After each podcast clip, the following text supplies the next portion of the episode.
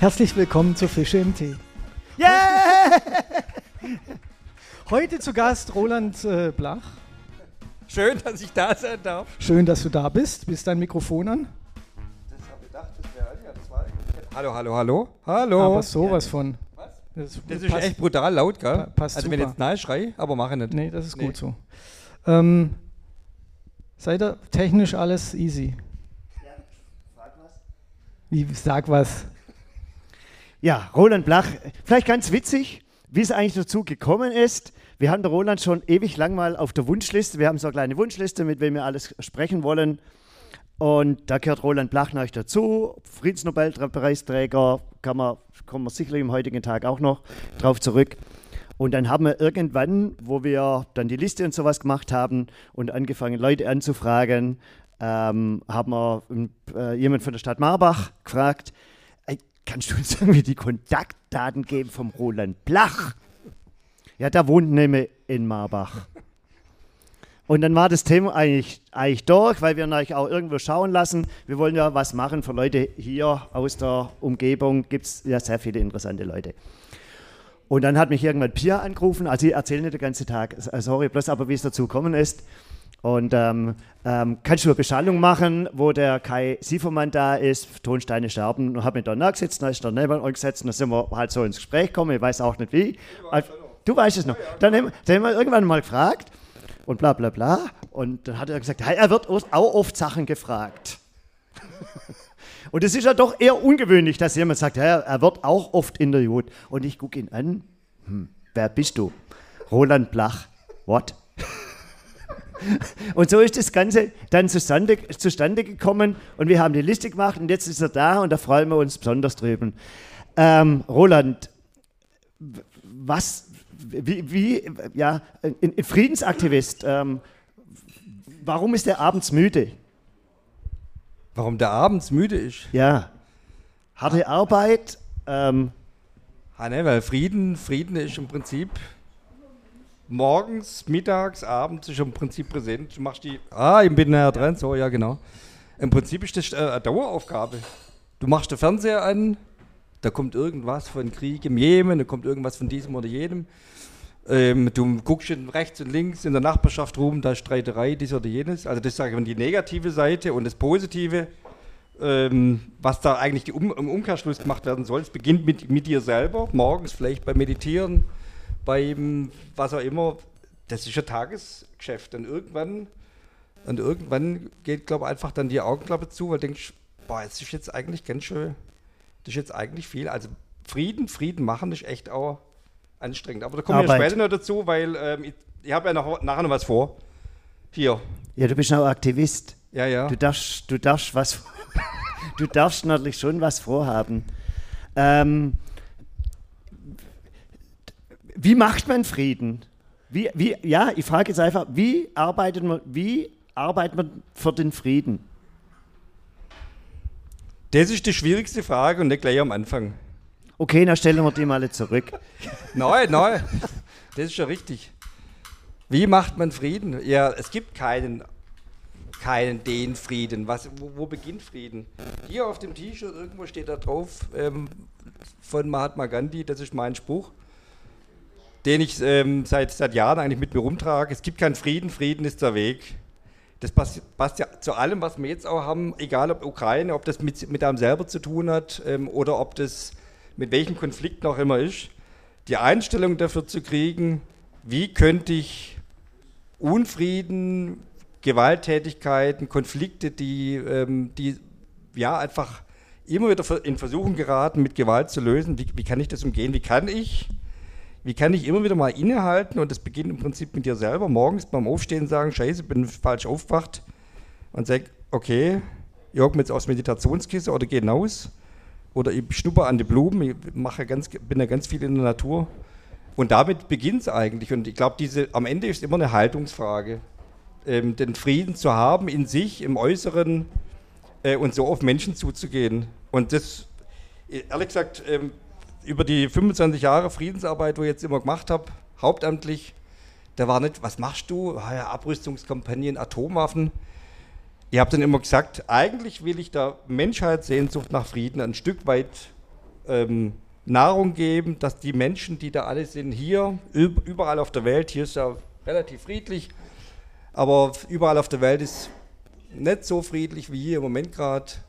Ähm, ja, und da ein Stück weit damit zu helfen, indem ich mich hinstelle und mir Herzblut nahegebe, meine Leidenschaft nahestelle und anderen Menschen zuhöre, ihnen Respekt und Wertschätzung gegenüberbringe. Das ist das, was, was Nährboden gibt für Frieden, würde ich sagen. Ähm, und sich selber in, immer wieder auch hinterfragen, sagen, oh Gott, jetzt bin ich aber irgendwie, jetzt bin ich vom Weg abbogen, was ist da falsch gelaufen, warum bin ich jetzt nicht friedlich geworden? Wie ähm, ist deine Geschichte, also wie bist du zu dem geworden, der du heute bist? Du warst äh, bist friedlich aufgewachsen, das ist ja ein blödes, äh, aber du äh, bist in einer kleinen, größeren Familie aufgewachsen, christlich, nicht christlich. Wie, wie war dein, dein, da dein Werdegang oder dein, ähm, deine Hinführung zu dem, was du heute ähm, ja, auch beruflich dann in irgendeiner Form machst? Also ich glaube, es gab ähm, ein paar Punkte, also ich bin tatsächlich christlich aufgewachsen, aber ich glaube, mittlerweile weiß ich, dass ähm, alles, was meine Eltern mir mitgegeben haben, ähm, ganz viel damit zu tun hat. Also sowohl über Dinge zu sprechen als auch nicht zu sprechen, und zwar ihre Kriegserfahrungen. Mein Vater ist geflüchtet mit zehn. Der musste auch von jetzt auf nachher ähm, aus, aus Schlesien gehen, als er zehn war. Das war nie so großes Thema und heute weiß ich, ähm, dass dieses Thema mich eigentlich immer tangiert hat und heute eigentlich kapiere ich, was es mit mir zu tun hat, aber mit vielen hier im Raum. Irgendwann verliert man seine Heimat, egal ob Schlesien, ob Kongo, ob Russland, völlig wurscht. Und dann ist der Heimat weg. Und will es eigentlich nur wieder zurückhaben und sagen, ich möchte eigentlich wohnen, da bin ich aufgewachsen. Da ist, da ist der Flieder und da ist der Holunder und da ist das Mäusleglauf und Kätzle und dann ist das weg. Das ist ein Scheißgefühl. Und das habe ich nie so richtig kapiert bis auf die letzten Jahre. Also das so das eine.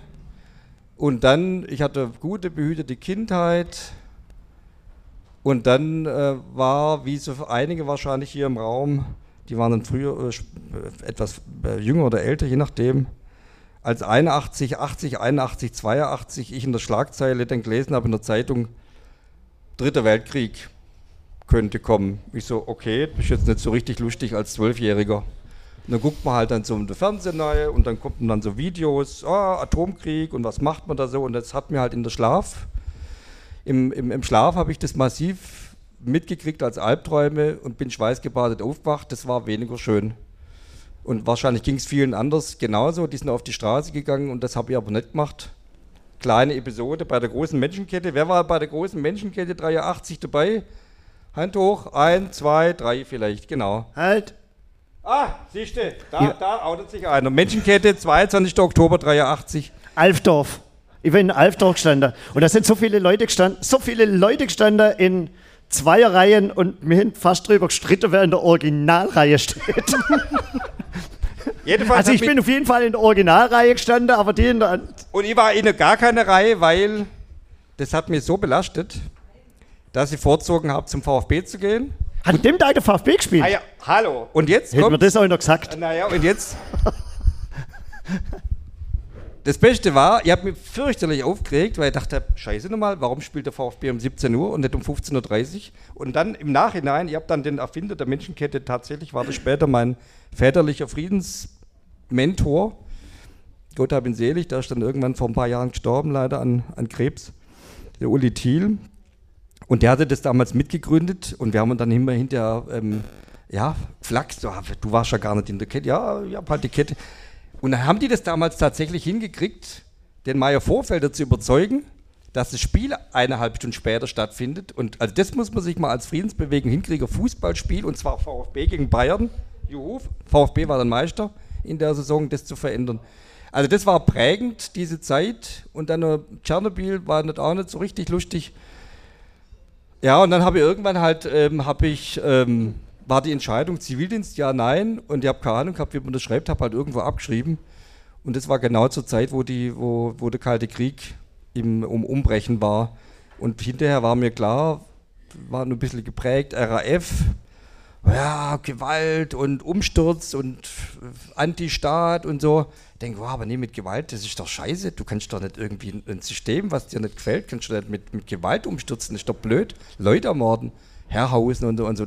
Und ich fand das irre. Und dann kam irgendwie diese ganze Zivildienstzeit und danach und ein paar Jahre später habe ich gesagt, ich, das ist gerade ein, ähm, da ist dann gerade eine Methode aus den USA nach Deutschland gekommen, Mediation. Und da dachte ich, was, das will ich lernen. Ich will wissen, wie, wie kann man Konflikte vermitteln, ohne dass man Gewalt anwendet. Ich war ganz stark von Gandhi geprägt, muss ich noch sagen. Mahatma Gandhi, ich habe es ja vorher gesagt, gesagt. Und der Film, der hat mich in den 80er Jahren ganz stark geprägt. Ähm, die Art und Weise, wie der Menschen motiviert hat und versucht hat, mit gewaltfreien Mitteln ähm, Dinge zu verändern, ähm, Wahnsinn. Ich glaube, irgendwie auch in den 80er Jahren, waren mal, kam mir gut ins Sinne, fällt mir gerade ein. Völlig irr. Da war bei irgendeinem Fuß, ich bin in Convestheim aufgewachsen, da war irgendwie die erste Mannschaft, hat da gespielt im Stadion. FV Convestheim. FV Convestheim, Salamander Convestheim. Das hat ja die ESG gegeben. Nein, das, aber Salamander, das sind Salamander, Convestheim, Salamander Convestheim. Und die haben, sind gnadenlos abzockt worden vom Schiedsrichter. weil- Und das hat, hab ich gesagt, und dann habe ich reingerufen, leistet Widerstand, das geht so nicht. Ich mache das und dann, hab, dann dachte ich, was bist du denn für ein Spinner da draußen mit 17? Das kannst schon nicht. Haben die natürlich 5-0 verloren, das weiß ich genau. Und dann hast du den Schiedsrichter verprügelt. Nein, nein. Die, da, da kann ich aber später auch eine Story erzählen mit dem Schiedsrichter. Das ist aber erst fünf Jahre her. Mache ich auch gleich, das ist von wegen Gerechtigkeit. Ich habe so einen, ich habe so einen wahnsinnigen Ungerecht, also Ungerechtigkeit regt mich wahnsinnig auf. Ähm, und aber Ungerechtigkeit kann auch extrem wütend machen. Nur die Wut so in den Griff zu kriegen und so zu reflektieren, dass ich sage, ich hau niemand irgendwie um oder ich, ich schreie niemand an oder so. Das ist das, das Große, was ich über die vielen Jahre versuche, immer wieder neu zu lernen. Ähm, genau, aber das war mal ganz kurz oder vielleicht nicht kurz äh, auf deine Frage hin. Es war schön, wenn, wenn der Gast redet, wenn wir äh, kurze Fragen stellen, der äh, Gast antwortet. Ja, ich könnte auch eine Stunde länger, Nee, aber ich will ja auch, nee, dass ihr weiter Nein, ist ja schön. Ähm, was mich jetzt nochmal interessiert, ähm, du hast gesagt, dein Vater ist geflohen mit zehn. Ähm, heutzutage weiß man ja, dass äh, general, also bei manchen ähm, Geschichten Generationen später erst äh, das auftritt, also das so ein, so ein Trauma, also da hat man in der Traumaforschung so ein bisschen was rausgefunden. Hat dein Vater mit dir über die Flucht gesprochen oder kam das aus dir raus und du hast, ähm, bist auf deinen Vater zugegangen oder du hast deine Geschichte nochmal, ähm, die Geschichte deines Vaters nochmal ähm, äh, äh, erforscht in, in dem Sinn, ähm, weil das wäre ja dieses Traumathema, dass äh, er gar nicht redet, sondern du irgendwann ähm, mitbekommst, was da, was, was seine Geschichte war, ohne dass es dir erzählt hat. Also ich bin in einem, in einem Haus aufgewachsen mit meinen Großeltern mit meiner Tante, die alle geflohen sind und mein Vater eben auch. Meine Mutter ist 41 geboren. Ähm, genau, da war das immer wieder mal so ein Thema an Weihnachten und was gab, was gibt es zu essen, Sauerkraut und, und also so Dinge, die, die in, in Notzeiten so wichtig sind. Das war immer so ein bisschen Thema, hat ein bisschen tatsächlich auch von der, von der Fluchtzeit berichtet. Immer wieder. Und ich muss sagen, ich habe das erst so richtig begriffen, und zwar hier mit meinem Herz in Verbindung mit meinem Kopf, als vor ein paar Jahren ähm, Briefe aufgetaucht sind vom ähm, Bruder meines Vaters, der ist in große Kriegsgefangenschaft gekommen und der hat, ohne dass wir das alle wussten als Familie, zwei Brüder, ähm, ohne dass wir es wussten, hat er an an, an seine Mutter, der mit, mit dem anderen Sohn, also meinem Vater, auf der Flucht war und mit der Schwester, die haben sich Briefe geschrieben. Und die Oma hat immer zurückgeschrieben, die sind auf einmal aufgetaucht. Ich weiß gar nicht so richtig, wo die auftaucht sind. Und äh, mein Bruder hat es dann tatsächlich so als Buch dann veröffentlicht für, ähm, für unsere Verwandtschaft, äh, nahe Familie. Und da ist mir erstmal richtig klar geworden, was eigentlich diese Flucht bedeutet hat von meinem Vater.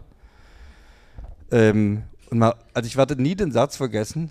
Meine, meine Oma, die war nie rachsüchtig, irgendwie nach dem Motto, oh, komm, jetzt äh, die, die Polen, was, was wollen die da mal am Häusle? Und der hat irgendwann während der Flucht geschrieben, ich möchte doch bloß wieder zu meinem Häusle zurück. Das hat mich so betroffen gemacht, weil ich wusste, auch durch die, weil ich da schon lange in der Friedensarbeit drin war, wie vielen Menschen geht es denn ähnlich, die bloß zu ihrem Häusle zurück wollen und irgendein Blödsinn, weil irgendeiner meint, Macht gegen einen anderen ausspielen zu müssen und alles sind Spielbälle und die, die müssen flühen und irgendwo müssen sie wieder bleiben. Das habe ich erst kapiert und, das, und richtig, richtig gemerkt. Und das Ganze noch parallel dazu, ich habe eine Therapie vor ein paar Jahren machen müssen, aus der familiären Situation heraus. Ähm, und in dieser Therapie war das Fluchtthema ganz wichtig für mich. Und dann bin ich tatsächlich auf diese Kriegskinder, Kriegsenkel-Bücher gestoßen, die 2005 so hochkamen. Und habe gemerkt, boah, das geht da mich total was an. Und dann habe ich aber nicht nur gemerkt, das geht ja mich total was an, sondern wenn ich hier im Raum gucke, geht es eigentlich wahrscheinlich jeden von uns was an. Und ich sage immer, seitdem ich das irgendwie klar gekriegt habe und ich in Reden, ähm, bei Reden oder in Texten, wenn ich was schreibe, sage, wenn wir nur jede einzelne Geschichte hören würden, von denen, die hier sind, von denen, die jetzt fliehen, aus der Ukraine, aus, egal, aus afrikanischen Ländern, aus aus äh, anderen asiatischen Ländern, wenn wir den Gehör schenken würden, eine Minute, fünf Minuten, zehn Minuten, ihnen lauschen, was für sie Geschichte haben würden, jede Waffe dieser Welt würde sofort schweigen. Jede. Und das ist mein Antrieb. Die Menschen dazu zu bringen, ihre Geschichte erzählen zu dürfen, um damit dem Frieden ein Stück weit näher zu kommen, aber sie überhaupt mal wahrzunehmen und nicht zu, zu sagen, oh Gott, ihr seid die blöden Flüchtlinge, was wollt ihr denn eigentlich hier? Ihr nehmt nur meinen Wohnraum weg oder mein Geld oder sonst was, sondern die, jeder hat eine Geschichte und jeder wollte nicht unbedingt fliehen. Und ich glaube, das ist mir erst in den letzten Jahren wirklich so klar geworden. Und jetzt nochmal rum zu, wo hast du Zivildienst gemacht? Äh, Im Altersheim in Kammerstamm, Jakob Sieglerheim. Und ähm, es ist ja viel in der Zeit, ähm, dass Zivildienst ja schon prägend war, weil man dann natürlich, es war ja politisch, eine sehr politische Zeit. Es war ja nicht nur politische Zeit, ähm, was politische Systeme angegangen haben zu diesem Zeitpunkt, sondern es wurde ja irgendwo auch ein Generationenkonflikt irgendwo au aufgearbeitet in, ähm, in dieser Zeit, wo man ja bewusst in manchen Dingen auch anders sein wollte. Hat es bei dir eine Rolle gespielt, so sich abzusetzen von, ja, auch von, von anderen, Generation, anderen Generationen, jetzt nicht unbedingt so die, die Eltern, aber ähm, was Lehrerinnen und Lehrer, Lehrer, früher hat man mit Lehrerinnen gesagt, was Lehrer angeht, wo einfach so andere Strukturen da waren, wo vielleicht in der, ich habe das selber erlebt, wo in Kirchengemeinden andere Strukturen da waren, wo Machtstrukturen da waren. Und das muss man ja nicht, nicht mal unbedingt sagen, dass es ähm, so nachfaschistische Strukturen waren, sondern es waren ja auch Menschen, wo aus der Zeit auch geprägt waren und dort ihre Erfahrungen gemacht haben. Und war das dann so eine Auflehnung von dir auch gegen dieses Etablissement irgendwo oder gegen diese Politik oder eher nur dieser innere Antrieb? Ähm, gute Frage. Ich weiß gar nicht, ob mir die jemals so gestellt wurde. Ähm also ich habe mich in der Zeit in den 80ern neben der Frage, dass mich halt äh, das in der Schlaf äh, gebracht hat und nicht tatsächlich, ähm, das mich wahnsinnig beschäftigt hat und das ist ja nicht lustig, wenn du da Albträume hast. Und dann ähm, in der Zeit, ähm, ja, also die Beschäftigung in der Schule ein bisschen, aber ich war eigentlich ein total schüchterner. Also jetzt, wenn ich mir jetzt 40 Jahre zurückgucke, oder wie viel wie alt bin ich, 53, 40 Jahre zurückgucke, denke, der hätte überhaupt hier nicht, ich wüsste gar nicht, was ich sagen soll, wird wahrscheinlich jetzt hinterm, hinterm Ding sitzen ähm, weil mich das so geprägt hat. Und ich habe mich aber beschäftigt natürlich, habe vorher gesagt, äh, RAF und die ganze ähm, Frage, so wie ist das eigentlich entstanden? Warum haben die sich eigentlich damals aufgelehnt? Ab 67, Vietnamkrieg, Benno ohne Sorg, ähm, der Rudi Dutschke, 7. März, wie ich geboren, hat mich natürlich total fasziniert, die Menschen und die, die Bewegung. Und denke, warum waren die aber so unter sich? Das war eher so theoretische Beschäftigung. Kann, das kann doch nicht sein. Also warum haben die es nicht hingekriegt, als Studenten irgendwie über die Studentensein hinaus äh, die Leute zu beschäftigen? Ähm, so, und dann habe ich mich theoretisch mit beschäftigt, auch mit so gewaltfreier, herrschaftslosen Dingen, weil ich dachte, warum muss denn irgendeiner über jemand anders stehen? Das ist doch völliger Humbug. Also müssen doch alle Menschen, die vor Gott gleich sind oder nicht Gott, je nachdem, ob jemand glaubt oder nicht glaubt, da steht doch niemand über. Auch vom Grundgesetz Also ja, unab unabhängig ist ja Grundgesetztag, also de, de, ähm, also ja Grundgesetztag im Prinzip und dann ist äh, Charta der Menschenrechte, alles was man herziehen kann, ist doch völliger Mumpitz, dass der eine über dem anderen steht. Das ist Quatsch, das geht nicht. Also sollten wir uns also verhalten, ähm, dass, wir, dass wir die Menschen uns alle respektieren und damit haben wir mich beschäftigt.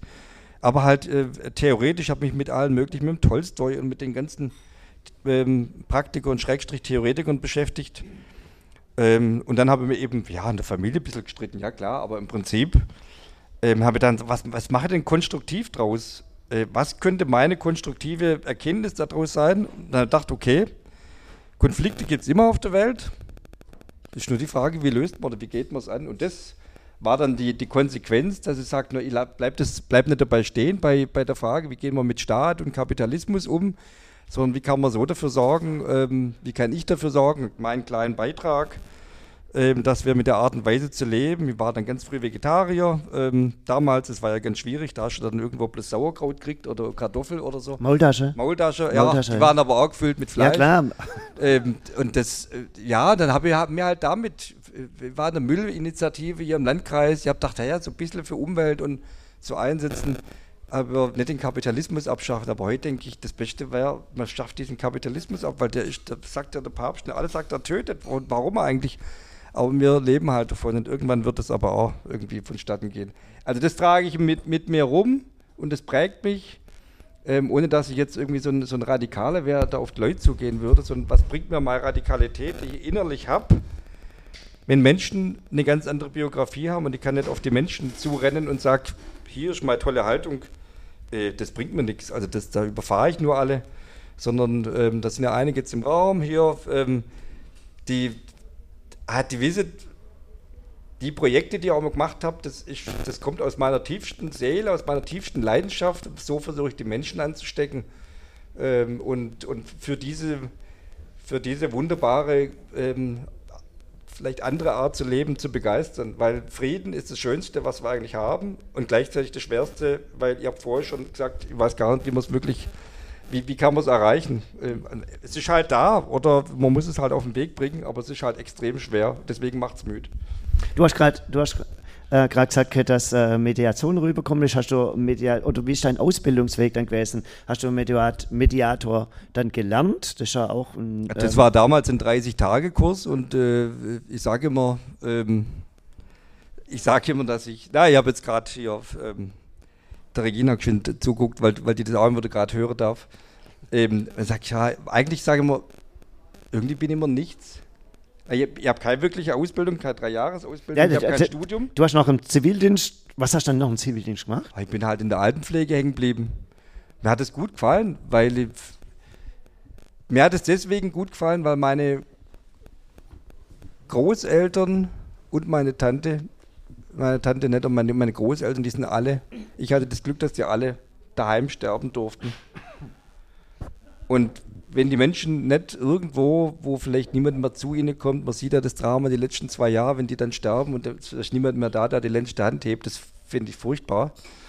Und ich bin da hängen geblieben und mir hat das gut gefallen. Ich habe jetzt als Zivildienstleister nicht im, in der Hauswirtschaft geschafft oder in der Küche oder so, sondern ich habe in der Pflege geschafft und das war eine ganz tolle Erfahrung den Menschen so weit es halt eben möglich ist, irgendwie da zu sein. Und das habe ich eine Weile gemacht und dann dachte ich so, wo führt es mich hin? Und habe die Mediationsausbildung äh, vor 30 Jahren dann angefangen und dann hinterher dachte ich, nee, dann nicht hinterher dachte ich, meine Vision am Ende war, ähm, ich möchte in meinem Laufe meines Lebens noch ein Friedenshaus gründen. Aber da kann ich später was erzählen, weil deswegen bin ich auch wieder nach Marbach gekommen. Fühlst du dich als Mediator? Ja, schon. Aber immer, am immer am Lernen, immer am Lernen, weil ich, ich baue doch die ganze Zeit auch Fehler. Ich, baue, ich weiß auch manchmal nicht, wie ich im Konflikt reagieren soll. Aber das ist das Richtige. Ich glaube, immer wieder sich zu hinterfragen, sagen, tue ich das, was ich mache, tue ich es richtig? Oder wo, wenn ich es nicht als richtig empfinde, wie, wie kann ich mich verbessern? Aber ich fühle mich als Mediator und versuche, Menschen zusammenzubringen, Menschen im Netzwerk Gemeinsamkeiten zu schaffen und bin eigentlich in meiner ganzen Zeit meines Lebens auch des Friedensarbeitslebens immer darauf ausgewiesen, Win-Win-Situationen zu schaffen. Das ist jetzt von mir einfach sehr interessant. Die haben nämlich in äh, erste Grundkursmediation auch gemacht gehabt. Ja, da können wir ja gegen, da können wir ja, im Prinzip können wir ja eigentlich so ein Mediationsbüro aufmachen, nicht? Nee, ich, ich habe aber immer gesagt, ich bin kein Mediator. Könnt Also ihr jetzt bitte deswegen- aufhören zu deswegen- streiten? deswegen- könnt ihr aufhören zu streiten? Das ist aber jetzt, äh, könnten könnt wir auch, hätten wir jetzt auch anders machen, aber war jetzt war gut, gu- gut. Nee, aber da, vielleicht, vielleicht keine Ausbildung und Grund, kriege das aber hin. der Grund, warum ich nicht, das nicht weitergemacht hat, es wird über, über, das ist dann mein persönliches Problem, es wird über Dinge gestritten oder es wird über Dinge Meditation gemacht oder vermittelt. Meditation. Ja, also nicht Meditation, sondern im Prinzip vermittelt, wo ich für mich keinen Grund sehe, dass man darüber streiten kann. Also ähm, das ist so mein persönliches Problem dann und dann habe ich mich dann, oder fühle ich mich dann einfach auch nicht ähm, fähig, da irgendwo zu vermitteln, wenn man über, es sind ja doch oftmals finanzielle Sachen oder sowas dann auch, auch irgendwo streitet. Und deswegen so die Frage, Mediator, aber das ist schon, was das Vermitteln angeht in anderen Bereichen, da habe ich, glaube ich, schon auch viel dazu lernen dürfen. Ich, ich stelle einfach jetzt wieder eine Frage. Ja, ja. Das macht nichts. Ja, das war ein Statement. Ähm, die Zeit der 70er, 80er, das war ja eigentlich so eine, eine weltweite Umbruchphase, aber vor allem auch in Deutschland eine sehr starke Umbruchphase. Ähm, jetzt da keine Ausbildung zu machen, ähm, war das eine schwierige Zeit oder haben deine Eltern auf dich eingewirkt oder wie, wie war das für dich, ausbildungslos durchs Leben zu ziehen? Also, was ja eigentlich gar kein Problem ist, es kriegt man ja alles hin. Aber ähm, man hat ja trotzdem auch einen gesellschaftlichen Druck. Das Elternhaus äh, spielt ja da auch eine Rolle, Freunde, Bekannte, ähm, die äh, eventuell mal einen, einen, einen schiefen Satz sagen. Wie, wie war deine Erfahrung zu dieser Zeit? Also meine Ausbildung war ja 93, 94, ähm, also Zivildienst 88 bis 90. Da, genau, ihr wisst, dass da an der Stelle dann die, die, die Mauer fiel, genau in meiner Zivildienstzeit. Und dann 93, 94, also aufwachsen 70er Jahre und dann 93, 94 war diese Mediationsausbildung. Und ich hatte damals eigentlich vor, eine kaufmännische Ausbildung zu machen. Ich hatte sogar einen Ausbildungsvertrag in einem Bioladen in Ludwigsburg im Rapunzel. Da kann man ja ruhig sagen, darf man ja sagen. ähm, Und die, Gibt es den noch? Den gibt es noch, oder? den gibt es noch Gibt's einen noch? Laden, aber die hatten damals. Am Kaffeemarkt, war am Kaffeeberg. Das ist der Leuchtkäfer. Nein, die sind in der, in Okay. der, der Lindenstraße und da hatte ich einen Ausbildungsvertrag und dann sind die aber irgendwie, haben die finanzielle Nöte gehabt und ähm, haben dann äh, A, den, eine Lade zumachen müssen und dann war mein Ausbildungsvertrag weg. War ein bisschen doof. Ich hätte ich gerne eigentlich gemacht. Ähm, so bin ich halt dann nicht ausgebildet worden, sondern habe dann die Mediationsausbildung gemacht und hinterher mit dieser Idee am Ende, die mich bis heute trägt, die kleinen Konflikte, hier, wenn wir jetzt streiten auf der Bühne und du dazwischen äh, funkst, und die großen Konflikte haben vom Prinzip her, sind die alle gleich.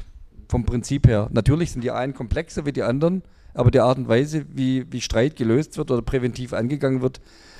Und ich mir war damals bei, nach der, am Ende der Mediationsausbildung war mir klar, ich möchte diese Verbindung schaffen zwischen diesem Großen und dem Kleinen, weil das eine und das andere ist nicht abtrennbar. So wie wir miteinander umgehen, hier untereinander, hier ähm, im, im Saal und draußen, das hat genau, also geht direkt in das, wie dann die große Welt miteinander umgekehrt und, und umgekehrt genauso. Und meistens setzt es immer an, wie gehen wir, wie gehen wir eigentlich in einem Bildungsapparat um, was, was lernen wir unseren Kindern, ähm, also so, sowohl zu Hause als auch ähm, in dem Bereich. Ähm, ja, und das ähm, hat mich dann im Prinzip relativ schnell dazu geführt, dass ich gesagt habe, Frieden soll mein Lebensthema werden, tatsächlich. Und nicht, weil es halt oh, irgendwie jeden Tag im Fernsehen und dies oder jenes, sondern ich wollte es versuchen, so zu leben, mit all den Schwächen und all den, den, den Schwierigkeiten, auch finanziell, ähm, dass mich das heute so begleitet hat, dass ich heute weiß, ähm, ich werde irgendwann, keine Ahnung, in 10, 20, 30 Jahren werde ich sterben und sagen, mein Lebensthema war, ähm, den Frieden zu fördern, den Frieden zu leben, Menschen zu begeistern, dass Frieden was Wunderbares ist ähm, und dass die Abkehr oder sag ich mal so immer dieses Kontra, Kontra Krieg, Kontra dies oder jenes, ah, das geht mir so, äh, ich mag das nicht. Ähm, ich möchte dieses Positive manifestieren, somit sehe ich durch die Welt ähm, und versuche das in jedem Einzelnen. Also manche, auch meine Kinder sagen, "Ach, Roland, Papa, tu doch nicht wieder jeden Schmetterling fotografieren und red doch nicht mit jedem Tier. Das macht wa- warum? Und dann, das ist super. Sprich einen, Schmetterling an und der bleibt dann möglicherweise vor dir sitzen oder eine Libelle und dann bleibt die vor dir hocken und denkt, schön, du bist ein Geschöpf Gottes, egal was. Und das ist doch wunderbar. Und so kann es mit jedem Menschen auf der Welt genauso machen und ansprechend sagen, du bist doch hier, du bist toll. Und manche kriegen es dann vielleicht falschen Hals und sagen, warum bin ich toll? Dann spricht mich ein Mann an. Naja, aber das ist doch was Wunderbares und so sind wir Geschöpfe und das ist, und das ist Frieden, so beginnt Frieden und das ähm, habe ich für mich entschlossen, dass es bis zu meinem Lebensende so sein soll. Und ich hoffe, das wird so bleiben. Bist du ein Träumer? Das hat auch John Lennon gesagt. Imagine all the people living life in peace. Das ist, glaube ich, das Lied momentan, gell? Irgendwie. Ich bin ein, ich bin ein Träumer, weil ich mir eine Welt wünsche, in der der Frieden und die Gerechtigkeit und die Bewahrung der Umwelt für alle ganz selbstverständlich ist. Und ähm, ich glaube, das treibt mich auch jeden Tag an, weil ich jeden Tag kleine Erfolge sehe, wo das passiert, über die Jahrzehnte, Jahrhunderte hinweg merke, ähm, was sich tatsächlich getan hat. Vor zwei Jahren war gerade mitten Corona, da dachte ich, Menschenskind, der Zweite Weltkrieg ist jetzt 75 Jahre her. 75 Jahre in weiten Teilen, natürlich nicht überall. Frieden in Europa. Wir wissen, dass es auch anders war, Jugoslawien und so weiter. Aber gucken wir mal nur Deutschland und Frankreich an und gucken 75 Jahre wieder zurück, zwischen 45. Dann waren wir bei 1870, da hat dieser deutsch-französische Krieg stattgefunden. Da war alles in Schutt und Asche gelegt in der Zeit. Dann war 14, 18, dann war 45, was ist in 75 Jahren passiert. Und heute sind Deutschland und Franzosen nicht immer, aber doch Freunde, die Deutsch Europa vorantreiben. Das ist doch ein Wunder. Eigentlich ist es ein Wunder. Und das ist das ähm, auf Kosten vieler, vieler, vieler Menschen, die sterben mussten, grausam. Aber geschichtlich gesehen, das mitzunehmen, sagen, dafür lasst uns kämpfen, damit in 75 Jahren wieder die Welt ein Stück weit sich weitergedreht hat zum Positiven, zum Friedlichen. Und dann bin ich gerne ein Träumer. Und dann werde ich auch gerne als Träumer oder naiv bezeichnet. Ähm, aber vielleicht braucht es immer wieder ähm, genau diese Menschen, die sagen, Moment, weiterdenken als, als jetzt hier und nicht in einen Reflex kommen, weil Krieg und Gewalt und Gegengewalt, nee, ich glaube, das braucht immer wieder einen Gedanken, dass wir da rauskommen müssen aus diesen, aus diesen Situationen. Also deswegen gerne Träumer. Jetzt hast du deine Meditationsausbildung gemacht. Ähm, dann bist du ja nicht auf die Straße gegangen und hast gesagt, äh, wo ist der Streit? Ich bin der große Konfliktlöser. Ähm, wie ging denn dein Lebensweg dann weiter?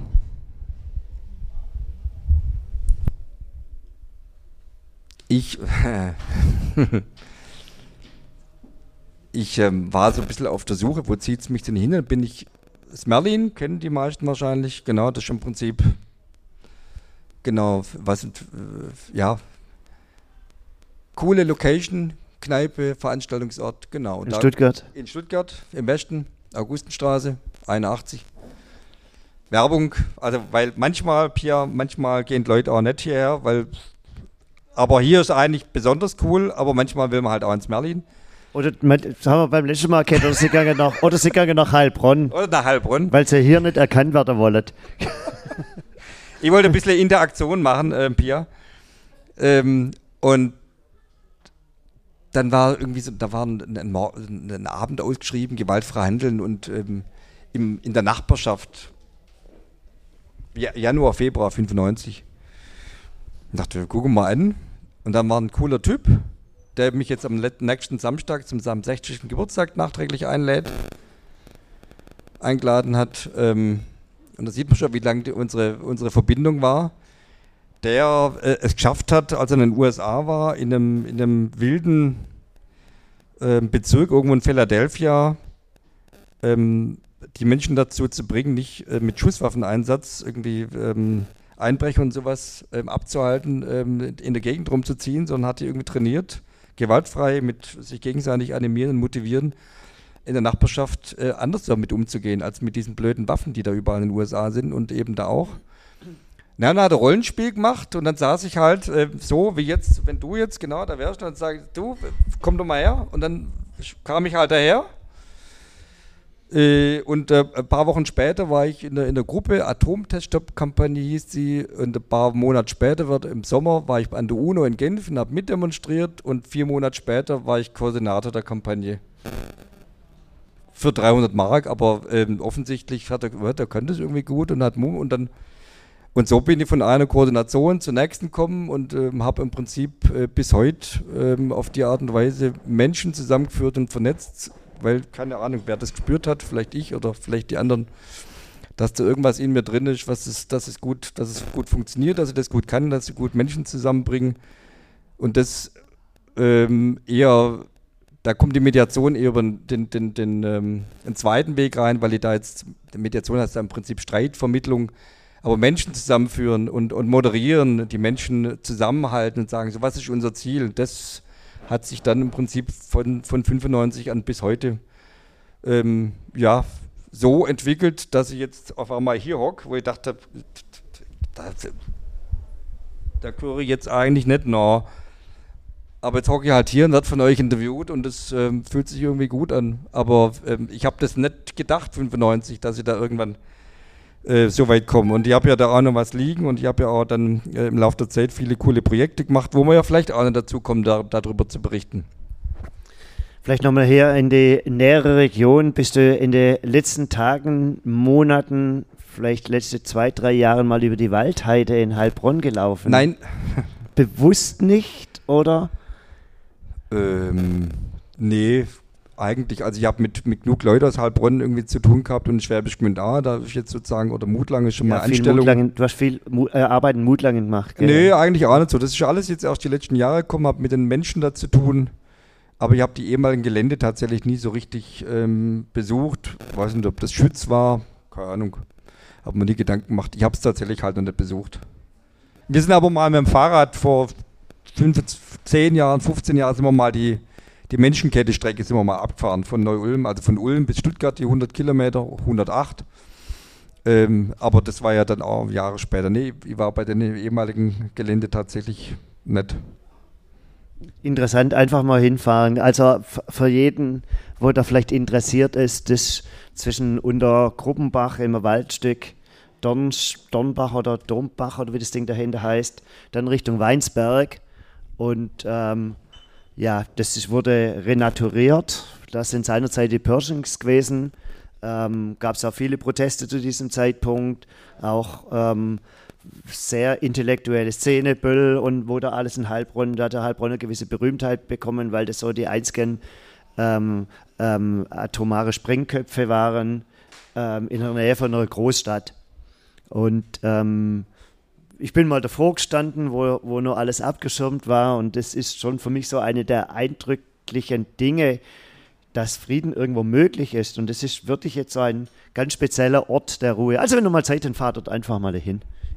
Na, was du aber nicht gesagt hast, ist, dass im Januar 85 ist einer tödlich verunglückt. Äh, ja. das Schiergarten zu einem Gau gekommen wäre, ja, ähm, ja. weil da, da die sozusagen da Explosion war und was weiß ich was alles und dann auf einmal die ganze Stadt im Prinzip dahinter stand und gesagt, hey, was machen wir denn eigentlich? Wir haben hier in der Nähe Atomsprengköpfe. Sag mal, sind wir eigentlich nur ganz, ganz, ganz sauber? Wir bringen uns in Lebensgefahr.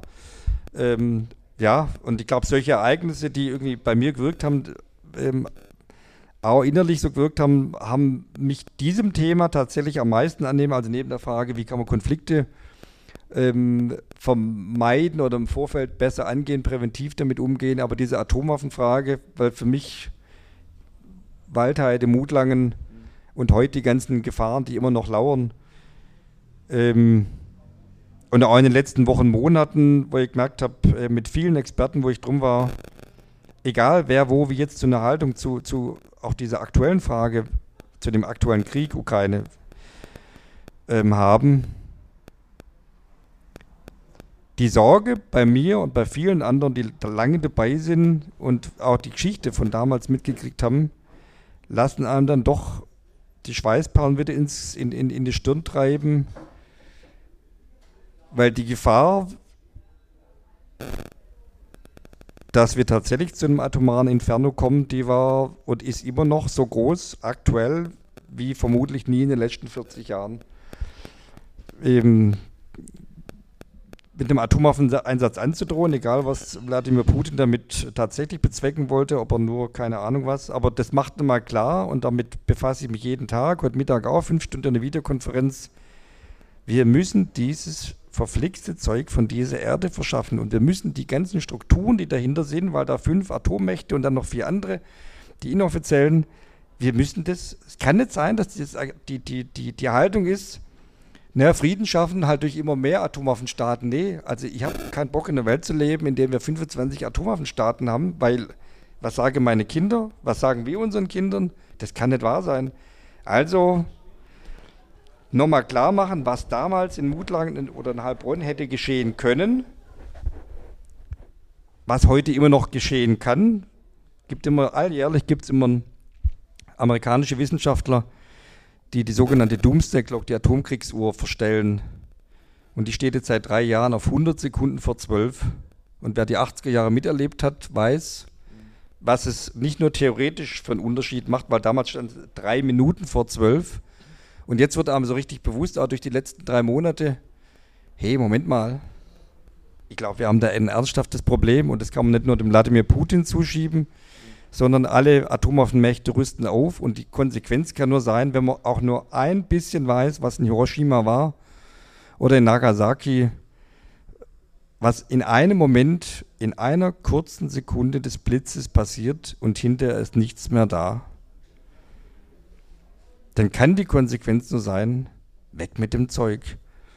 Und ich bin so froh, ähm, nach diesen vielen auch Frustrationen und was man da so ein bisschen erlebt. Wobei ich, ich habe tatsächlich diese Frage mal gestellt gekriegt. 2017, als diese Nobelpreisverleihung dann bevorstand, war ich eigentlich nie frustriert und sage eigentlich nicht. Weil man hat ständig Menschen um sich rum und baut Projekte auf und sagt, lass uns das Bestmögliche machen, auf, vor diesem Wahnsinn zu warnen und das Bestmögliche zu machen, die Menschen anzustiften und anzufeuern, ähm, dass wir das versuchen, überwinden zu helfen. Und ich habe zu Beginn von Corona, bin ich runter an Neckar, habe ein Video gedreht und habe uns 2045 an der UNO in New York gesehen, 100 Jahre nach Hiroshima. Und habe ähm, hab sozusagen die Rede begonnen, so ein Video, Selfie-Video, und habe gesagt, 2045 verkünden die, letzten, die Atommächte ihre letzten Atomwaffen äh, abzurüsten und die Veteranen der internationalen Friedensbewegung haben sich auf New York gemacht und fangen an zu feiern. So habe ich das angefangen, weil ich den Blick in die Perspektive, in die Zukunft nehmen wollte und sage, ich will mich nicht immer mit dem Jetzt aufhalten, sondern ich will den Blick in die Zukunft nehmen und sagen, was könnte denn, wenn wir wirklich so stark und gemeinsam wären? Ähm, genau, und deswegen diese Projekte und deswegen auch, deswegen steht die Dose da. Aber da fragt er bestimmt auch gleich nochmal, warum die Dose eigentlich da steht. Nö, wir sind keine neugierigen Menschen. Aber eine, wir haben im Vorfeld, ähm, wir stimmen uns in manchen Sachen immer geschwind ab und es war uns wichtig, dass wir, wir wollen über Frieden sprechen und nicht über Krieg sprechen. Das war uns wichtig. Nicht um ähm, ähm, das, was da momentan, was uns alle extrem erschüttert und wo es auch keine Lösung gibt. Ähm, und trotzdem so eine Frage, wie, wie, was da mit dir innerlich passiert, ähm, wenn ein Waldemar Björn Gustav Georg Höcke sagt, Frieden schaffen ohne Waffen und ein Anton Hofreiter sagt, Frieden schaffen mit Waffen, wie das, was macht es innerlich mit dir? Das bestärkt nur meine Haltung. Also ich bin ja jetzt in den letzten Monaten ganz viel ähm, in, in, unserem Kontext mit Menschen in, in, Kontakt gekommen und gesagt, wow, man muss ganz schöne Abwehrkämpfe im Prinzip aushalten. Und gleichzeitig ist die Antwort immer wirklich, und das meine ich vorhin mit, wie schaffen wir Frieden, wenn ich kurz wirklich nachdenke und in mich gehe und innehalte und sage, nee, ich gehe nicht im Reflex nach. Weil der Reflex wäre, du trittst mir an Schienbein und ich sage, ich tritt ja an Schienbein zurück und sage, was will er denn eigentlich? Was will er denn mit seinem Schienbein? Und ich halte kurz inne und sage, Segel, kann ja innerlich denken, ohne dir es zu sagen. Das darf man auch sagen. Na klar darf man, ah ja. Aber so, so was ich. Das ist, auch kein, das ist auch kein Schimpfwort, so ein Segel. Am Schwäbischen sowieso nicht. Nee. Naja, aber dann innezuhalten und sagen, Moment mal, und ich glaube, das, was in den letzten Monaten auch passiert ist, auch in diesem ganzen friedensbewegten Milieu, obwohl es ordentlich immer Dresche gegeben hat von den Medien und der Politik, zu sagen, hey, Moment mal, was tun wir eigentlich? Erstens, dieser Krieg, der wie kein anderer Krieg natürlich so wahnsinnig ist, weil da Atommächte aufeinander prallen. Das macht einen besonders besorgniserregend, aber es hat eine Vorgeschichte natürlich. Und trotzdem, es gibt parallel Jemenkrieg, es gibt parallel Syrien, es gibt parallel überall 30, 4, 30 40 andere Kriege. Und wenn ich genau darüber nachdenke, kann die Konsequenz, nicht kann die Konsequenz nur sein, mehr Waffen, mehr Rüstung, mehr Krieg, mehr Verlängerung des Krieges, mehr Leid, mehr Flüchtlinge, mehr, kann man ja weiterführen. Weniger Geld für andere Sachen. Weniger Geld für andere Sachen. Und die Konsequenz ist eigentlich nur, kann eigentlich aus meiner Sicht nur sein, den Frieden so zu stärken, aus dieser Reflexhaften rauszukommen und die Antwort zu geben, wo fangen Konflikte an, wo können wir sie so vorbereiten, dass wir sie frühzeitig, wie sagt man, äh, im Fußball partizipieren, nee, nicht partizipieren, wie, antizipieren. Antizipieren. Ähm, und wie können wir, was können wir dafür Sorge tragen? Und da bin ich ähm, sehr stark immer bei der Frage, wo, wo fängt es an? Und es fängt bei unseren, es fängt eigentlich an, wenn die Kinder, die die einen oder anderen hier haben oder Enkelkinder, wenn die geboren werden. Und dann kommt irgendwann die Kita, dann kommt irgendwann der Kindergarten, dann kommt der erste Streit, dann kommt der nächste Streit, dann geht man um, ah, der, der Sandkasten habe ich angemacht. Und, und, und, die Eltern gucken zu oder gucken nicht zu und eigentlich fängt es da an. Und ich habe mit ähm, vor einigen Jahren einen Friedenspreis gegründet, einen Uli Thiel Friedenspreis, der da die Menschenkette erschaffen hat. Die wird jetzt dieses Jahr zum dritten Mal aus, wurde ausgeschrieben, wird auch demnächst verliehen. Und bei der ersten Verleihung war ein Rektor da, den ersten Preis bekommen in der Nähe von, ähm, also in Bammental, wer das kennt, in der Nähe von Heidelberg. Und die haben dann gesagt, bei der, bei der, bei der Ehrung, da haben wir so ein paar pubertierende Jungs, wie halt pubertierende Jungs so sind, die müssen halt Quatsch machen und Blödsinn und passen nicht auf. So, was mache ich aber eigentlich mit denen? Ähm, wie, wie gehe ich mit denen um? Die Möglichkeit kann ja sein, ähm, die entlasse ich von der Schule, weil sie nicht, weil sie nicht aufmerksam sind oder setze Strafe oder tun Nachmittag sie unter, in der Unterricht hocken, also lauter so Blödsinn. Sondern was ist die Konsequenz? Und er sagt dann, die Konsequenz war, es muss eigentlich früher anfangen, nämlich in der kind, im Kindergarten. Und dann hat er aber noch weiter angefangen, und das ist wirklich real, was ich sage. Die haben dann mit der Stadt zusammen ein, ein, ein, ein Projekt dort ähm, gemacht, dass sie die Kinder also die Erwachsenen mit den gerade frisch geborenen Kindern sozusagen mitnehmen. Weil die Strukturen, die Eltern erleben, wenn ihre Kinder auf die Welt kommen, aber manche gar nicht wissen, wie sie da eigentlich von Tag zu Tag durch den Tag kommen, weil die Strukturen da sind, die im Stress sind, die unter Druck sind. Und Friedensbildung an dieser Stelle weiträumig, zu, großflächig zu denken, ähm, aber auch so früh anzufangen. Ich glaube, das ist das aus meiner Sicht Entscheidende, so viel wie möglich in, den, in, die Bildung zu geben, auch in diese Friedensbildung. Die Frage, wie, wie können wir Mitgefühl, Glück, alle diese Dinge so entwickeln, und zwar nicht irgendwo stehen geblieben, sondern natürlich weltweit, ganz klar. Ähm, für mich war mal ähm, unwahrscheinlich prägend, dass Marcel Reich-Ranitzky den Deutschen Fernsehpreis abgelehnt hat. Ähm, da redet man, also die Leute, die das damals mitbekommen haben, reden heute noch drüber, über das Thema. Ähm, jetzt hat ja irgendwann mal ein Barack Obama einen Friedensnobelpreis erhalten, bevor er überhaupt richtig im Amt war. Ich nenne das jetzt mal so mit meinen Worten. Wie siehst du das einerseits? Ich sage jetzt mal meine Worte, ich war da empört drüber, mhm. jemand im Vorhinein einen Preis zu geben, der, der, ich will jetzt nicht sagen, so, so ein bisschen ein Lebenswerk eigentlich honoriert, aber ähm, wenn man weiß, wie ein amerikanischer Präsident gewählt wird, was da alles dahinter steckt, ja, er ist Schwarzer, also er ist der erste Schwarze, er ist auch äh, mit einem äh, riesen Rucksack angetreten, ähm, aber bevor er überhaupt den Rucksack auspackt und etwas anpackt, gibt man ihm schon einen solchen unwahrscheinlich wichtigen Preis. Was, ähm, was hast du darüber oder wie denkst du darüber auch heute noch? Auch selber als Friedensnobelpreisträger. Da kann ich ja gleich noch was dazu sagen. Das äh, ist immer berührend und gleichzeitig, aber er, er ordnet es gleich nochmal ein. Ähm, als er das damals gekriegt hat, war mein Gedanke, ja, auch zu früh. Und gleichzeitig weil ich so ein bisschen auch durch die Begründung, was dann 2017 mit ICANN passiert ist, gemerkt habe, was sind so die Gedankengänge hinter der Jury, die diesen Preis auslobt. Und er hatte sich elementar stark für eine atomwaffenfreie Welt eingesetzt, hieß zwar not in my lifetime und mit allen möglichen anderen Dingen, auch bei seiner Prager Rede und so weiter. Und gleichzeitig das als amerikanischer Präsident in dem Wissen, du weißt genau, dass die ganze Militär und, äh, äh, und die ganze Lobby auf dich einprügelt. Ich glaube, das war das Ansinnen. Und gleichzeitig, er war halt nie ein Friedenspräsident.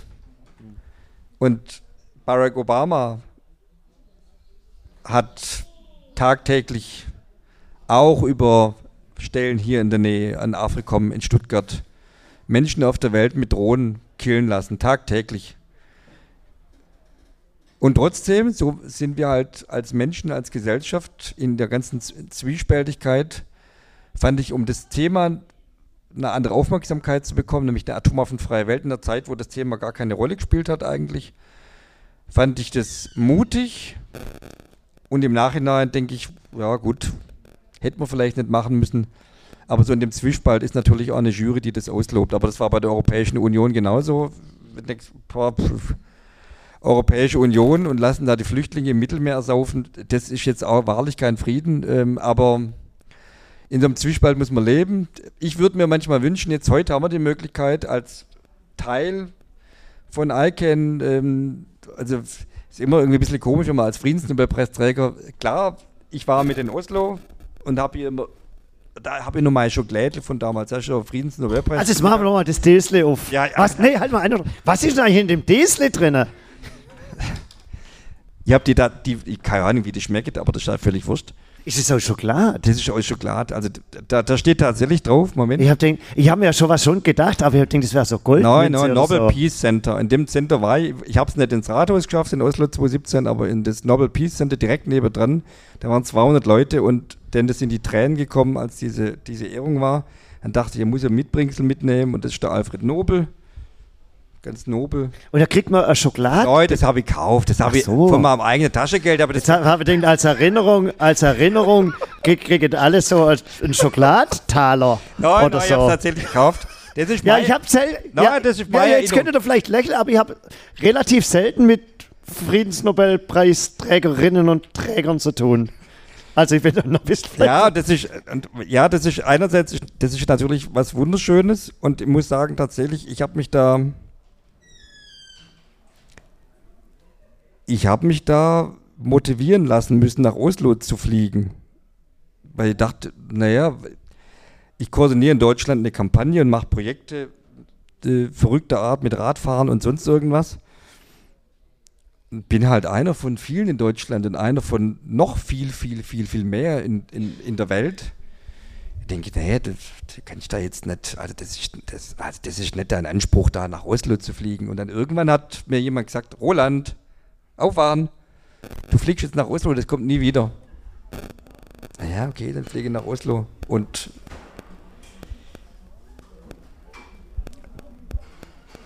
das war, das war schon, da haben wir äh, allein die Wochen, ich weiß noch, das war der 6. Oktober 2017 und die war da oben im Krankenhaus, aber irgendeine, ähm, wie hieß die Praxis, Dr. Schnee, ist ja egal, man macht der Werbung oder auch nicht habe irgendeine Untersuchung gehabt, bin rausgekommen und sage, ja, Nobelpreisträger, was, was spinnst Und dann habe ich das irgendwie an dem Tag, an dem Freitag nicht geglaubt und am Wochenende und am Montag ist mir klar geworden, ich bin ja Teil von dem Ganzen. Ich habe es aber nicht richtig kapiert. Ich bin aber dann doch an die Zeitung, an die Stuttgarter Zeitung hin, weil ich die kannte von früher und so. Ähm, vielleicht könnte der Bericht über mich machen. Also Ach, das, da schon, hätten wir ja auch selber da, jetzt drauf kommen können. Ich bin auch schon interviewt worden, gell? und dann haben die mich halt interviewt. Und die erste Frage war, ob ich heute schon einen Baum umarmt hätte.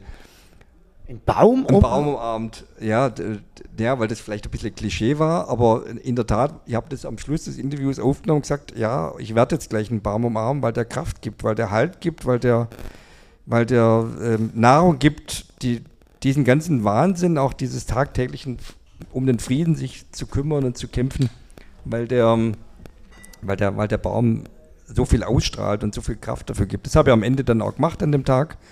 Und dann kam die Biedekammer Zeitung, eine ganze Seite und die Ludwigsburger Kreiszeitung und an dem Abend, wo ich dann in Oslo war, nee, das Beste war noch, die, die, das Ding war vorbei, dann hat mich die Marbacher Zeitung angerufen, wie es denn war. Ich so, jetzt bin ich in Oslo und jetzt ruft mir die Marbacher Zeitung an, die macht einen, macht einen Livestream von einer der Marbacher ist in Oslo. Ich denke, Gottes Willen, also das, ähm, das bin nicht ich, also ich bin da eigentlich irgendwie, wer bin ich? Ich bin so bescheiden und, und, oh, und ja, nicht ganz leicht naja, dann ähm, abends äh, feiern wir irgendwie, bin am nächsten Tag schon wieder zurückgeflogen und dann kam, ich wusste ja, dass die vorher da waren, weil ich habe es ja durchs Büro begleitet, ähm, die Tagesthemen, ähm, das Tagesthementeam oder für das ARD-Team und dann komme ich abends in die Tagesthemen, angemoderiert von Ingo Zamperoni. Und ich denke so, boah, ich habe es natürlich aufgenommen, aber da, da, da das geht da hinten runter, weil merkst du, das, was da jetzt passiert ist, das würde ich dein Leben lang begleiten. Und Türen öffnen. Am nächsten Morgen auf dem Rückflug hat mich das SWR-Radio angerufen. Hallo, Herr Blach, wie, wie, geht's Ihnen? Ja, gut. Ah, das ist gut, gute Qualität. Wir machen das Interview am Flughafen. So, okay. Also habe ich halt drauf losquatscht, so wie jetzt auch.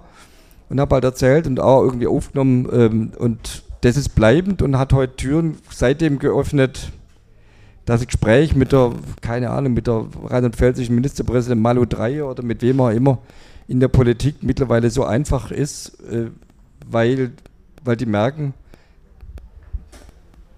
es ist ihre eigene Sozialisation teilweise, aber da sind engagierte Leute, ähm, die mit dem Nobelpreis im Rücken und mit dem Warnen vor dem Wahnsinn und dem Engagement, das nur das Vektor mit den Frieden wirklich befördert, ähm, einem, einem sozusagen mit, mit offenen Armen empfangen. Und das ist das was Wunderbares. Ähm, und dann kann man sich auch wieder herstellen und sagen, äh, Moment mal, was, was war das eigentlich mit Barack Obama und so weiter. Aber vielleicht nochmal was ähm, zu 2017, weil das war in der Phase, ich war in der Deutschen Friedensgesellschaft, ähm, und die genau in dem Jahr 125 Jahre Jubiläum hatten. Und gegründet wurde sie von der Bertha von Suttner. Ohne die hätte der Mann den, den, den Preis nicht gemacht.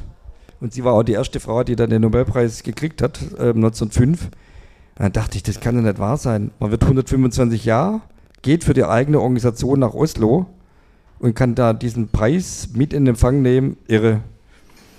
Ein halbes Jahr später durfte ich wieder an die UNO nach Genf und dann hat mich der Fotograf von ICANN, von diesem Netzwerk, hat mich gefragt, Roland, wollen wir ins ICANN-Büro gehen? Da, da ist ein paar, paar Meter weiter. Ich sage, ja klar. Hey, da ist gerade, da ist die Friedensnobelpreismedaille. Ich so. Und dann hat er Privatfotos von der Nobelpreismedaille mit mir gemacht in dem Büro. Und das zeige ich immer gern, weil das das ist so ein atemberaubend schöner Moment, nicht weil es halt irgendeine Preismedaille ist von irgendeinem Preis, es ist halt ein wichtiger Preis, sondern weil es die Kraft und diese, diesen, diesen Glauben daran gibt, was man machen kann, wenn man zusammenhält, wenn man nicht engstirnig ist, wenn man zielgerichtet drauf losgeht, die Menschen mitnimmt und auf einmal landet man nach Oslo in Oslo und was weiß ich, was hinterher kommt. Und weil, weil das bestimmt nur als Frage kommt, aber weil hier eben auch ein paar im Raum sind, die, die mich schon erlebt haben bei die, bei die, beim, beim Radfahren, ich weiß gar nicht, wie oft da die Tränen geflossen sind, weil das ist so berührend, wenn man dann Menschen zusammenfindet und zusammen hat. Und man hat diesen, diesen Background auch von, von diesen langen Jahren Erfahrung und und hockt dann zusammen und wird dann irgendwo empfangen oder so und denk, und dann plärrt, dann plärrt erwachsene Männer und Frauen und da läuft's Wasser runter und dann denke ich, okay, da bin nicht alles falsch gemacht. Nochmal. Machen, machen wir kurz Pause, Achim. Ja, machen wir kurze, ganz mini, klei, mini kleine Pause. Ganz kleine Pause. Wenn ihr Fragen habt, genau. ähm, bitte auf äh, die Bierdeckel schreiben. Wir werden die dann nachher auswerten. Und äh, ja, jetzt eine kleine Trinkpause. Unser Gast äh, ist durstig. Äh, ihr könnt kurz mal für kleine Mädchen und Jungs und wir hören und sehen uns gleich wieder. Drei Minuten. Sehr schön. Danke. Ja, bevor wir gleich zu den äh, Fragen kommen, ähm, wir haben es gerade auch so, so im Kleinen, im Kleinen oder sowas dann auch nochmal gehabt. Ähm, aus den Ideen, die man hat, entstehen da neue Projekte. Du hast vorhin kurz mal angesprochen. Ähm, und natürlich innerhalb einer Beruf, ich nenne es einfach Berufstätigkeit, ähm, entstehen viele Projekte, erfolgreiche Projekte, was auch immer erfolgreich ist, vielleicht auch mal nicht so erfolgreiche Projekte. Und es entstehen ja auch leidenschaftliche Projekte, wo vielleicht nochmal ein bisschen mehr Herzblut oder sowas drin ist. Und was ist da so, nenn uns einfach zwei Dinge oder zwei Projekte, die in deiner Zeit so das Leuchten deiner Augen hervorgerufen hat. Das eine wissen wir ja, da kommen wir gleich drauf zurück, aber nochmal anders. Herrlich gibt es das. ähm, ja, was mir schon auch was mich schon auch sehr stark hat gefreut und das hat aber mit dem anderen zu tun, ist, ähm, dass ich, ich habe glaube mittlerweile sieben T-Shirts irgendwie, die immer im Wechsel halt anziehe. Es fällt dir dann nicht auf. Also wieso hat er das T-Shirt immer noch an? Kann er sich nicht waschen? Ich habe sieben T-Shirts von, ähm, von, von dem Projekt, wo genauso wie das andere, was er erzählt, äh, die Namensgebung von mir kam, weil er irgendwie äh, äh, Eingebung hatte, Mensch, das könnte man so nennen. Und zwar ähm, bin ich, weil ich die Vorerfahrung hatte von dem anderen Projekt, gefragt worden, ähm, können wir nicht irgendwie durch Deutschland eine Menschenkette machen, eine Menschenkette durch Deutschland, irgendwie von Süddeutschland nach Berlin gegen Waffenexporte. Ähm, Waffenexporte ist ja nicht nur wegen jetzt der aktuellen Situation, sondern seit jeher ein strittiges Thema und gleichzeitig aber gerade auch in den Kirchen. Moment, das ist ja, das, was geht denn? Das ist ja eigentlich nicht christlich. Sowas kann man nicht machen. Also Waffen produzieren und dann noch exportieren, damit irgendwo der Krieg angefeuert wird, das geht nicht. Also gibt eine Kampagne in Deutschland ähm, seit vielen Jahren als Teil von einer weltweiten Kampagne, Aktion Auf Aufschrei, stoppt den Waffenhandel. Ähm, wie könnte man ähm, die, die, Rüstungsexporte von Deutschland aus verbieten, perspektivisch, langfristig? Und in diesem Kontext wurde ich gefragt, Roland, kannst du nicht helfen? eine Menschenkette durch Deutschland zu machen. So, so von Oberndorf bis nach. Na, das war erstmal nur, genau, von Oberndorf, genau. Und dann war es aber dann so, dass wir daraus tatsächlich einen Staffellauf organisiert haben.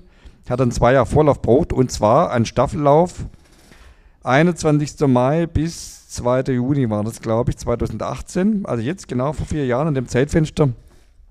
Beginnend bei Oberndorf, große Waffenfirma Heckler und Koch endet in Berlin ähm, am, im Regierungsviertel. Ähm, und ihr könnt euch vorstellen, 21. Mai, 22. Mai und so weiter, das sind ja insgesamt 14 Tage. Wie kommt man laufend von Oberndorf nach Berlin? Der Straße entlang. Ja, schon Straße lang, ja, na klar, das ist ja logisch. Irgendwie vielleicht, äh, wir können ja, aber so laufend und, und, dann haben wir tatsächlich überlegt, wie, könnten, wie schaffen wir das überhaupt? Dann haben wir erst gedacht, den ganzen Tag und die ganze Nacht durchlaufen, aber nachts laufen, ist auch irgendwie doof.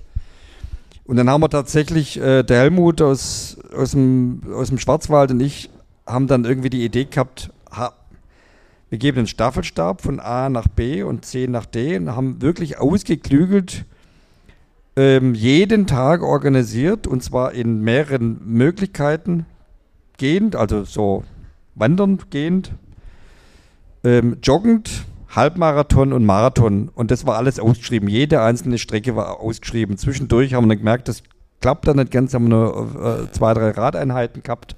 Das wurmt mir jetzt. Wieso? Dass ich das nicht gewusst habe. also, hätte ich mir halt damals. Ein Stückle wäre auch gesaut. Vielleicht gibt es es ja nochmal. Und ähm, das war schon das Leuchten in den Augen, ähm, zumal ich habe dann, mir ist es dann, ob, wie sagt man, obliegt? Nee, oblogt, obla Oblagen. Oblaken, genau, Oblaken. Ob, genau, wie Oblaten. Obla Oblaten. Ob- Obla- Wir sind aber noch gar nicht im Weihnachten.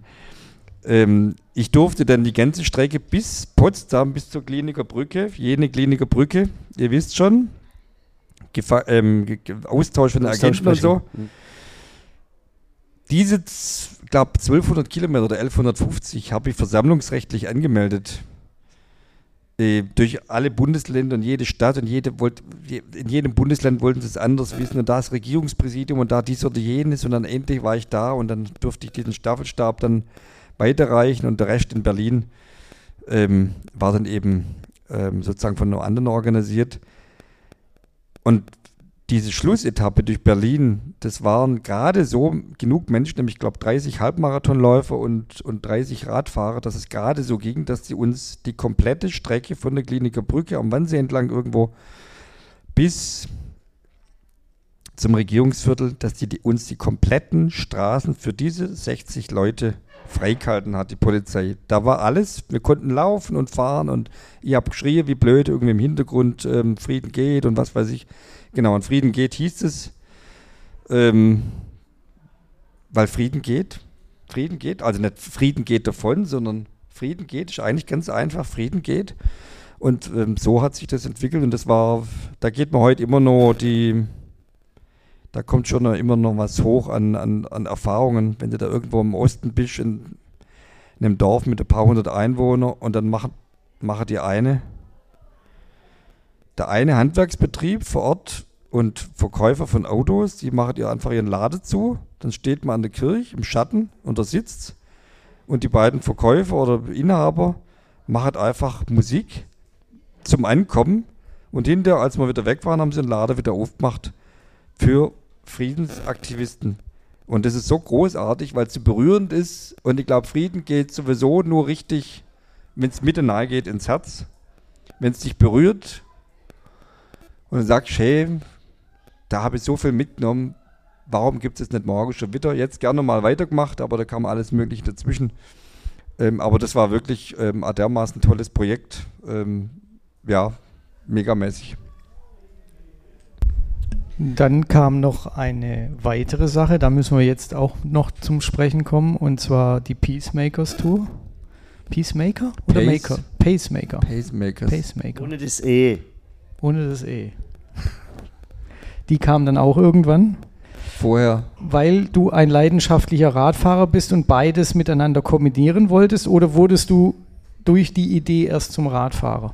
Ne, Radfahren war, fand, fand ich immer schon cool. Also ich bin nicht der Schrauber oder so. Nö, aber Radfahren cool. Rennrad, alle möglichen Räder. Und dann war irgendwie 2004 auf 5, muss ja irgendwie mit Zahlen arbeiten. Hiroshima, 60 Jahre, was macht man denn da? Man muss irgendwas in die Öffentlichkeit machen.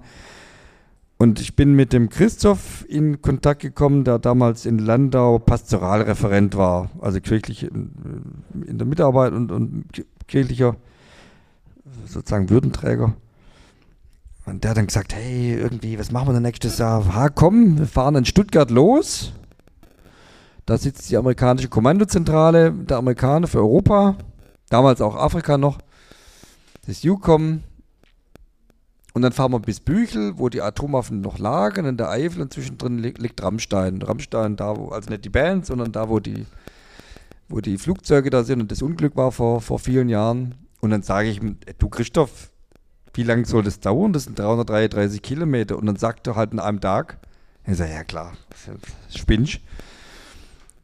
Ja, und das Spinnen hat halt dazu geführt, dass wir halt angefangen haben, darüber nachzudenken, wie könnten wir das machen, welche Etappen könnten wir machen und welcher Name war. Und dann war eben, ich hatte Peace Run.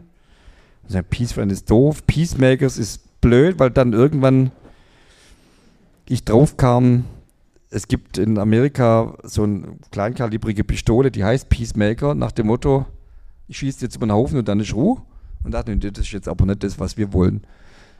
Und dann hieß es Pacemakers. Und zwar, weil, jetzt Moment, klar, äh, Jetzt t- Premiere, Premiere. Manche wissen ja, dass wir was Zufall. Das zwei, haha, das 2020er T-Shirt.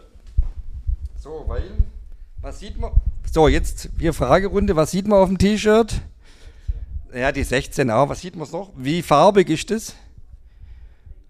Regenbogen, na Wahnsinn, genau, der Regenbogen.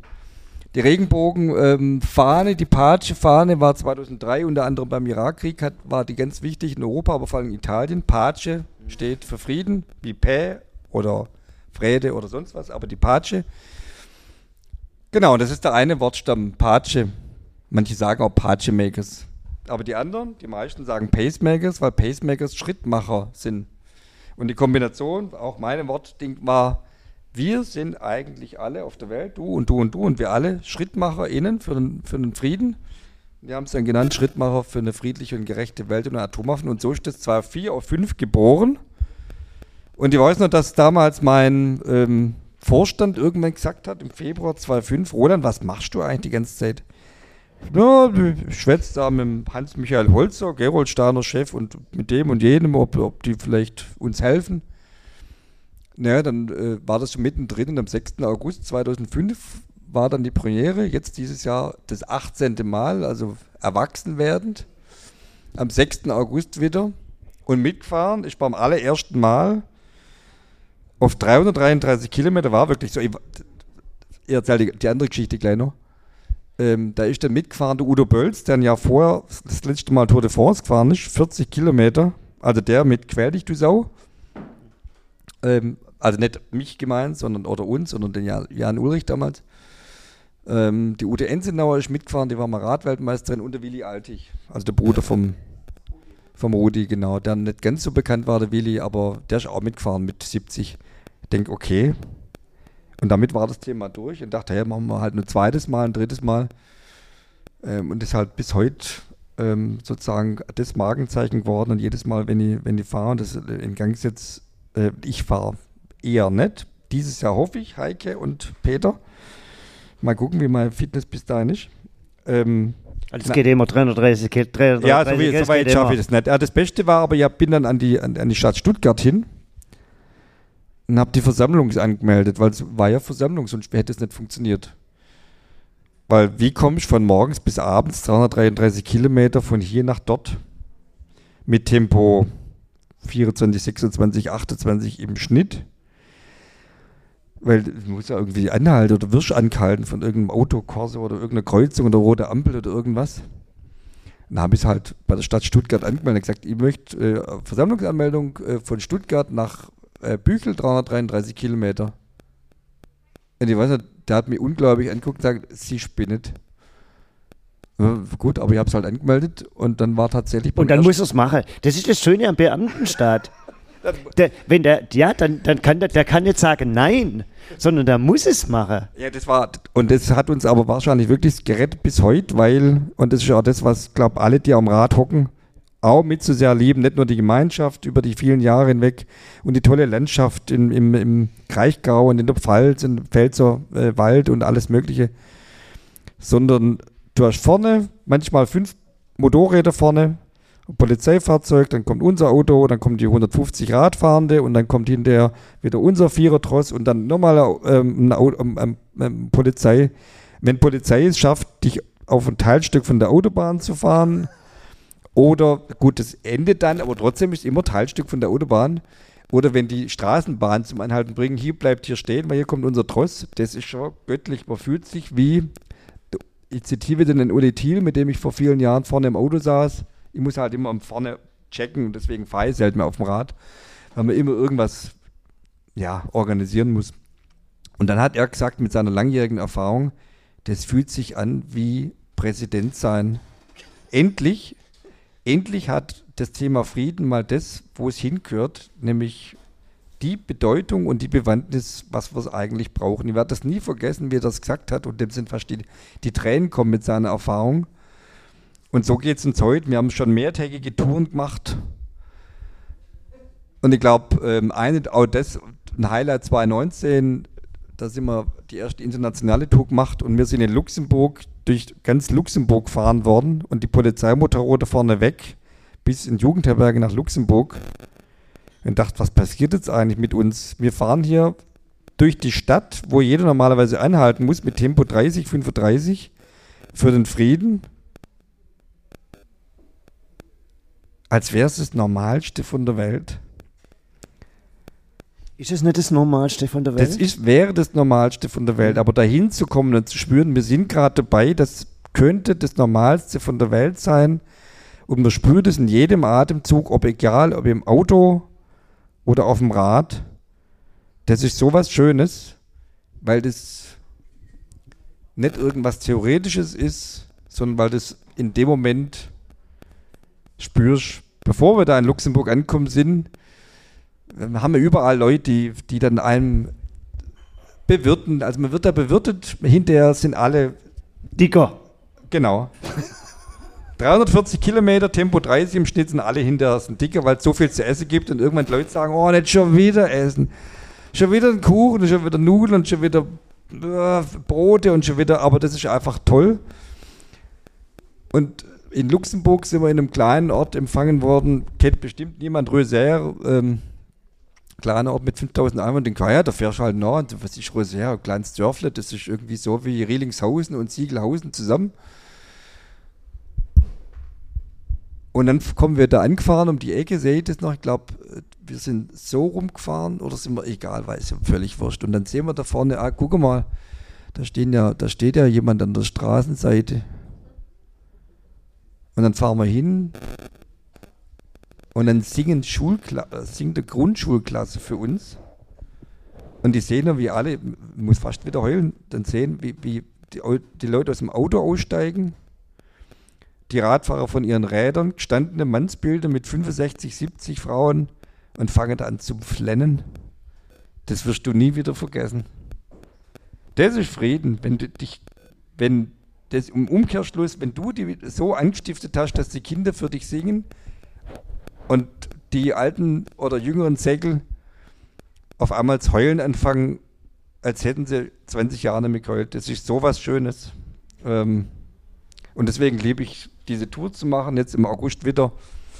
Äh, 150 Radfahrer sind wieder dabei und fahren wieder mit der Polizeibegleitung von durch ganz äh, Südwesten von Deutschland. Eine Episode vielleicht doch, jetzt bin ich doch am Erzählen vom, vom letzten Jahr, weil Corona hat uns auch nicht aufgehalten und gesagt, wir machen das. Irgendwie kriegen wir das hin und haben 2020 eine Sterntour nach Bretten gemacht und irgendwie halt mit den Regeln, die es damals gab, haben wir das hinkriegt. Und letztes Jahr haben wir es in einer kleineren Tour gemacht, weil wir dachten, ja, mit Einschränkungen und Toiletten. Das Wichtigste im Übrigen immer die Toiletten. Deswegen sind wir immer nur eine halbe Stunde dort und ähm, also wir sind eine halbe Stunde dort, dass wir das packen am Tag, dass wir abends wieder ankommen. Und deswegen können wir aber nicht so viele Leute zulassen, weil in einer halben Stunde, wenn 150 Leute aufs Klo gehen wollen, wo gehen Oh, die Dixie, denn? ein Dixie. Was? Ja, die können natürlich irgendwo pinkeln. Wir machen immer Pinkelpause, aber ähm, die müssen ja irgendwo aufs Klo im Rathaus oder sonst wo. Dann war das letztes Jahr auch so und dann hat es durch ein Versehen, hat es irgendwie, wo sind wir denn in Mannheim? Und die einen sagen, na im Schloss, und das, das stimmt doch gar nicht, wir sind doch woanders. Dann bin ich irgendwie in, in, in Mannheim letztes Jahr, haben wir die Pause gemacht, am, am Reichsmuseum, da am England Reichsmuseum.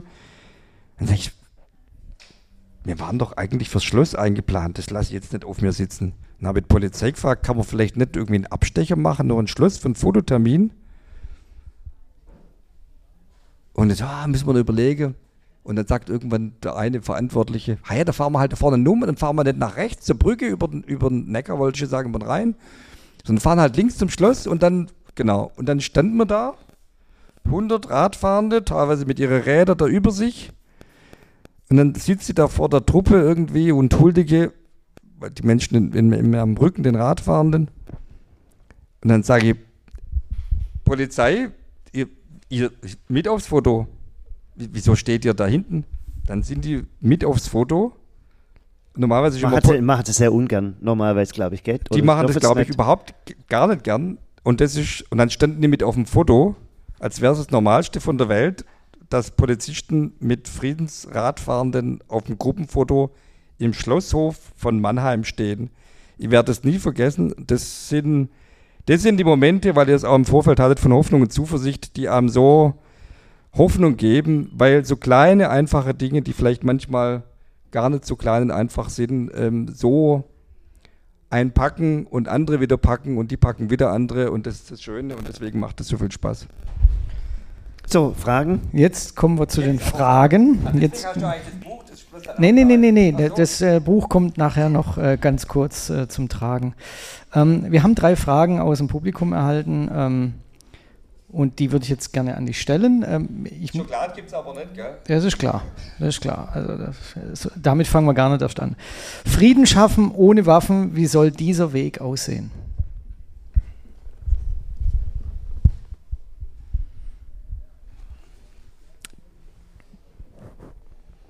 In der Frage ist eigentlich schon die Antwort. Hier oben steht irgendwo Frieden ist der Weg. Und so wie du gerade in der Pause zu mir gesagt hast, das beginnt im Kleinen und geht übers Mittlere bis zum Großen. Wenn wir uns tagtäglich daran erinnern, wie wir in Konfliktsituationen reingehen, wie wir sie so lösen können, dass nicht einer gewinnt und der andere verliert. Das beginnt am Spielplatz und hört beim großen Spielplatz auf, was sich Macht und Krieg nennt. Und wenn wir das tagtäglich lernen, und deswegen habe ich das vorhin mit der Schule auch gesagt, und uns zugestehen müssen, dass wir auf die Art und Weise nicht von heute auf morgen Kriege beenden können. Aber die Menschheitsgeschichte besteht aus Kriegen und Leid und Militär und Wahnsinn. Und ich glaube, deswegen braucht es immer ganz viel Geduld und immer wieder in den Momenten, wo wir denken, ich verzweifle, weil es braucht vielleicht doch wieder irgendwie Gegengewalt und Krieg, immer wieder dran zu gehen und zu sagen, Moment, wie können wir eigentlich uns so in Respekt und, und, und Würde und Menschlichkeit gegenüberstehen. Menschlichkeit gehe ich jetzt auch noch weiter gegenüber im Übrigen allen Geschöpfen. Ähm, und das kann ein Weg sein, den Frieden so zu nähern und wir keine Waffen brauchen. Und Waffen meine ich jetzt im weitesten gehenden Sinne, nämlich jede Form von Gewalt. Konntest du mit deiner Arbeit Entscheidungsträger in der Politik erreichen? Oder zum Beispiel in der Politik?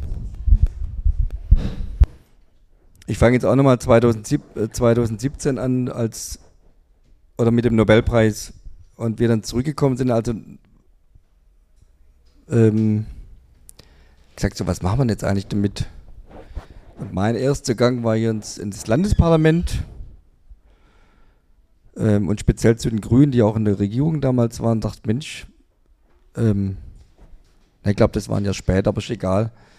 Ähm, und habe mich dann sozusagen in die Fraktionssitzung einladen lassen. Und es gab ähm, damals ähm, die Idee schon, dass wir Abgeordnete dazu bringen, in Deutschland auch, sich für ein Verbot von Atomwaffen einzusetzen, obwohl wir wissen, dass Deutschland so schnell diesem Verbot nicht zustimmt. Haben da jetzt mittlerweile 640 Abgeordnete, die dazu gestimmt haben und eben ganz vielen Parlamenten in Deutschland, in Baden-Württemberg haben wir im Übrigen alle grünen Abgeordneten im Landtag, also da dürfen Landtags- und Bundestagsabgeordnete abstimmen, bis auf einen, das ist der Ministerpräsident, aber den kriegt man vielleicht auch noch. Oder der Ministerpräsident wechselt, das wird ja auch vielleicht in naher Zukunft der Fall sein. Also das ist so das eine und ich glaube, das Schönste, was mir tatsächlich passiert ist, ähm,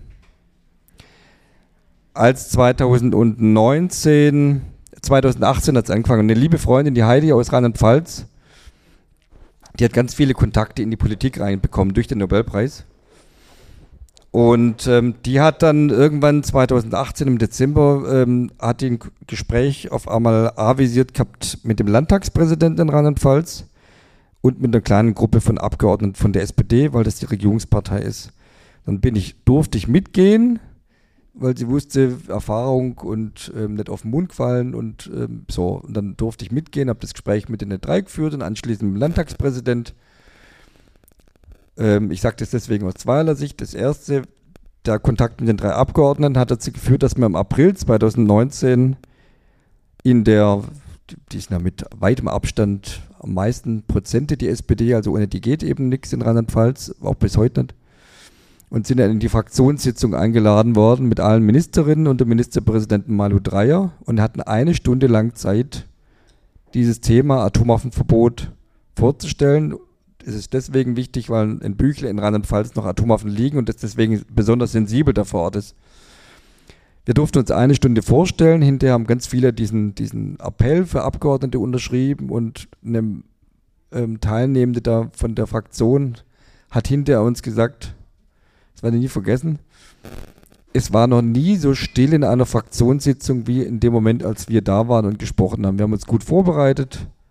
Das war der Hammer. Und dann eine SPD-geführte Regierung mit der FDP und den Grünen hat dann vier Monate später tatsächlich als Landesbeschluss herbeigeführt, wir fordern die Bundesregierung auf, diesen Verbotsvertrag, der 2017 beschlossen wurde, an der UNO beizutreten. Ähm, ihr habt das gar nicht geglaubt, ich war im Urlaub, ich war sonst eingeladen gewesen, also es war großartig.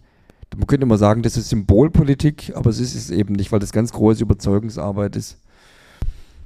Und der Landtagspräsident, ähm, der damals mit im Gespräch war, der ist jetzt durch die langjährige Erfahrung einer von den Schirmherren von den Pacemakers in diesem Jahr geworden. Landtagspräsident von der SPD finde ich schon auch durchaus spannend, weil die SPD-Politik jetzt nicht unbedingt gerade nur für Atomwaffenfreiheit ist.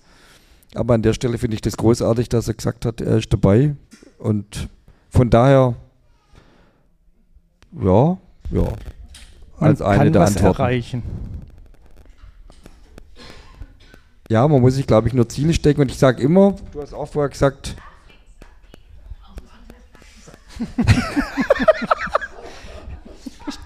Die Toilette ist vorne. Das Entscheidende ist, und das nehme, jetzt, nein, das, das, nehme, nein, das nehme ich jetzt gerade auf, weil man braucht immer ein Ziel im Leben. Ist manchmal gibt es einem das Handy vor, aber manchmal gibt es auch in der Gemeinschaft vor. Und ähm, ich glaube auch spätestens da mit dem Alken und dem, und dem Nobelpreis, auch wenn man meint, du hattest vielleicht das Symbol oder so, wir sind viel stärker auch in Gemeinschaft als das, was wir immer denken, was wir sein könnten. Ja, die Großen, die erreichen wir nicht und den Putin erreichen wir nicht und sonst wie. In meiner Jugendzeit haben Schülerinnen dem Brezhnev Briefe geschrieben und der hat geantwortet. Oder, umge also, oder nicht nur Brezhnev. Oder umgekehrt. Oder umgekehrt vielleicht auch, genau. vielleicht soll der Putin mal einer Schülerin aus Marbach einen Brief schreiben und sagen, Mensch, ähm, tolle Schule, 2400 Schüler. Neu, ähm, ähm, finde Perspektivwechsel und dann sage, Moment, warum machen wir uns kleiner? Weil wir haben so viele Erfolge erreicht. Wir brauchen halt einen langen Atem und sehr viel Geduld. Aber wir müssen uns immer wieder gegenseitig auf die Schultern klopfen und sagen, alleine schaffen wir es nicht.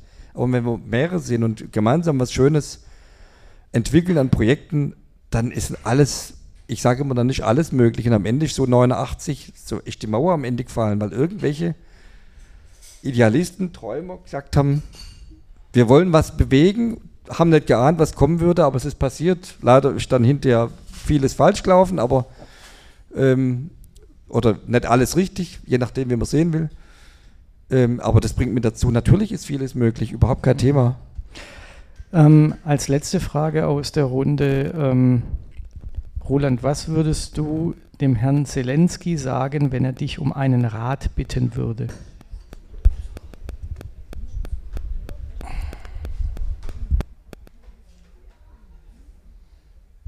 Also erstmal wäre ich dankbar dafür, dass er mich nach Kiew eingeladen hat.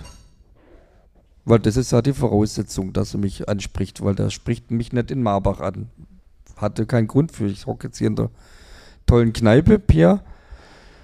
Ähm, und eben genau, gibt doch mal Beifall. Pia, jetzt kriegst du mal Beifall hier für deine tolle Kneipe hier. Ha ja, hallo. Ja, jedem das, was er verdient.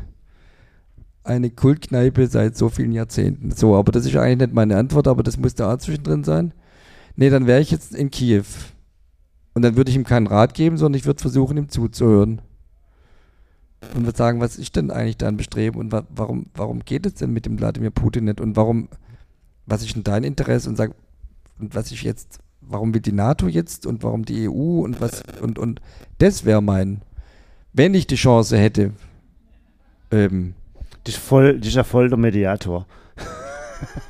Ja, was will, ich, ich, ich halt, ja, aber was, am Ende sind doch, ist doch immer Interessenausgleich und der, der Zelensky hat ein Interesse für seine Ukraine, wobei nicht alle Ukraine, Ukraine, also nicht, die haben ja nicht alle dasselbe Ziel. Ich meine, ich kenne Leute, die sagen, ich will, ich bin doch kein Spielball hier für die Mächtigen auf dieser Welt. Was soll das denn? Auch Menschen, die in, in Marbach wohnen, sagen, die will doch das nicht. Ich, ich möchte Frieden, ich möchte in Frieden leben und ich möchte, dass meine, die Geflüchteten, ich möchte, dass sie wieder rüberkommen und, und da wohnen. Und es gibt Russen, die sagen so, was, was soll denn da ganz, und der blöde Putin, wir können nicht gegen den anstinken, weil da landet man im Gefängnis. Was ist die, und dann würde ich dem Wladimir Zelensky sagen, wie könnte zusammen mit, mit, dem, mit dem Wladimir Putin und mit Europa, vielleicht auch mal ohne die USA, wie könnte denn ein Opera aussehen, das die Sicherheit für alle schafft. Und wir waren immer wieder in den letzten 20 Jahren davor, dass wir das eigentlich hätte machen können, aber dann hat der eine wieder Angst vor dem anderen und der andere hat wieder Angst vor dem nächsten. Aber mit Angst kommen wir nicht weiter. Und wie können wir das überwinden, indem wir eigentlich ernsthaft abfragen, was ist eigentlich wirklich dein Interesse? Das wäre mein. So würde ins Gespräch gehen und dann würde ich eine Stunde lang dem lauschen und der würde mir lauschen, sagen, schön, und jetzt, was machen wir jetzt? Trinken wir einen Wodka oder keine Ahnung. Würde mir auch darauf einlassen und klar, ich würde da sofort ich habe hier schon mit einigen Leuten gesprochen, hier vor, in den letzten Wochen. Wie wird dasselbe zum Wladimir Putin machen? Wo hockt er denn? Feini! Ist weg. Er hat gesagt, komm, wir fahren zu dritt jetzt auf den Roten Platz mit der Zeitung im Arm, mit der Ludwigsburger Kreiszeitung und dann gehen wir zum Wladimir Putin und sagen, was willst du denn? Was ist eigentlich, was, was hast du? Klar ist das gesponnen, aber warum soll denn das Spinnerte denken dürfen? Warum soll denn nicht der Matthias Rustisch da mal mit der, mit der, mit der, mit der Cessna oder was es war auf den roten Platz geflogen hat? Ich nicht abgeschossen worden, ausspinnert, aber da hat ja was anderes, keine Ahnung, was der im Sinn hatte wirklich. Aber warum nicht hingehen? Und meine Antwort impliziert, ich bin überhaupt gefragt worden. Es hat irgendjemand hat mich ernst genommen, mich oder meine Community drumherum und hat mich nach Kiew eingeladen. Und warum eigentlich nicht? Irgendwie mit den Pacemakers hatte ich irgendwie auch die Idee, komm, lass uns nach Kiew fahren. Fünf Tage, vier Tage, drei Tage. Nee, nach Moskau. Ja, beides. Erst Kiew und dann Moskau. Aber die wollt ja nicht, oder wollt ihr? Heike, Peter? Ach so, okay. Wie weit ist, wie weit ist, von, wie weit ist von Marbach nach Moskau? Guck mal, geschwind. Nein, das sind 1200 Kilometer, 1500, 1800. Das geht. Wird man, wird man schaffen in sechs Tagen oder sieben? Ähm, und ich glaube, ich weiß nicht, das aber das wäre doch jetzt nochmal das Ziel von dem Abend, dass wir, lasst uns mit dem Fahrrad nach Moskau fahren. Aber ähm, du auch? ja, irgendwie wäre vielleicht auch dabei. Ah ja, na, aber, also dann haben aber, wir doch schon sieben Leute. Aber ich finde eine Sache noch, weil die Zeit schon fortgeschritten ist. Was war mit dem Schiedsrichter? Du hast aber auch echte Gedächtnis. Ja, das, ich meine, das ist ja noch die Frage, die noch offen steht. Was ist mit dem Schiedsrichter passiert? Jetzt die Fragen beantwortet, dein Buch ist ja schon wieder weg. Ja, ich habe jetzt noch so viele Fragen, aber wenn wir so weitermachen, sitzen ja, wir morgen früh noch hier. Ja, ja, also, wir machen irgendwann mal Teil 2. Ja, Was, ähm, ähm, Schiedsrichter. Schiedsrichter. weil das also noch offen ist? Ich, ich, auf die Gefahr hin, dass ich hier als zu friedlicher Mensch daherkomme, na, mich, mich stört Ungerechtigkeit wahnsinnig. Und mein Großer, äh, der hat vor fünf Jahren irgendwie mit, mit dem Marbach hier, mit den Marbacher Jungs von oben, der hat in Marbach gespielt. Da haben sie ein Auswärtsspiel gehabt in Walheim, weiß ich noch genau. Und am Vorabend kam mir vom SWR so ein Talk in Rheinland-Pfalz, Leute, voll beseelt, Frieden und hab so mit Bundeswehrsoldaten debattiert und so über Frieden und den richtigen Weg und keine Ahnung. Und dann kam mit dahin auf den Platz.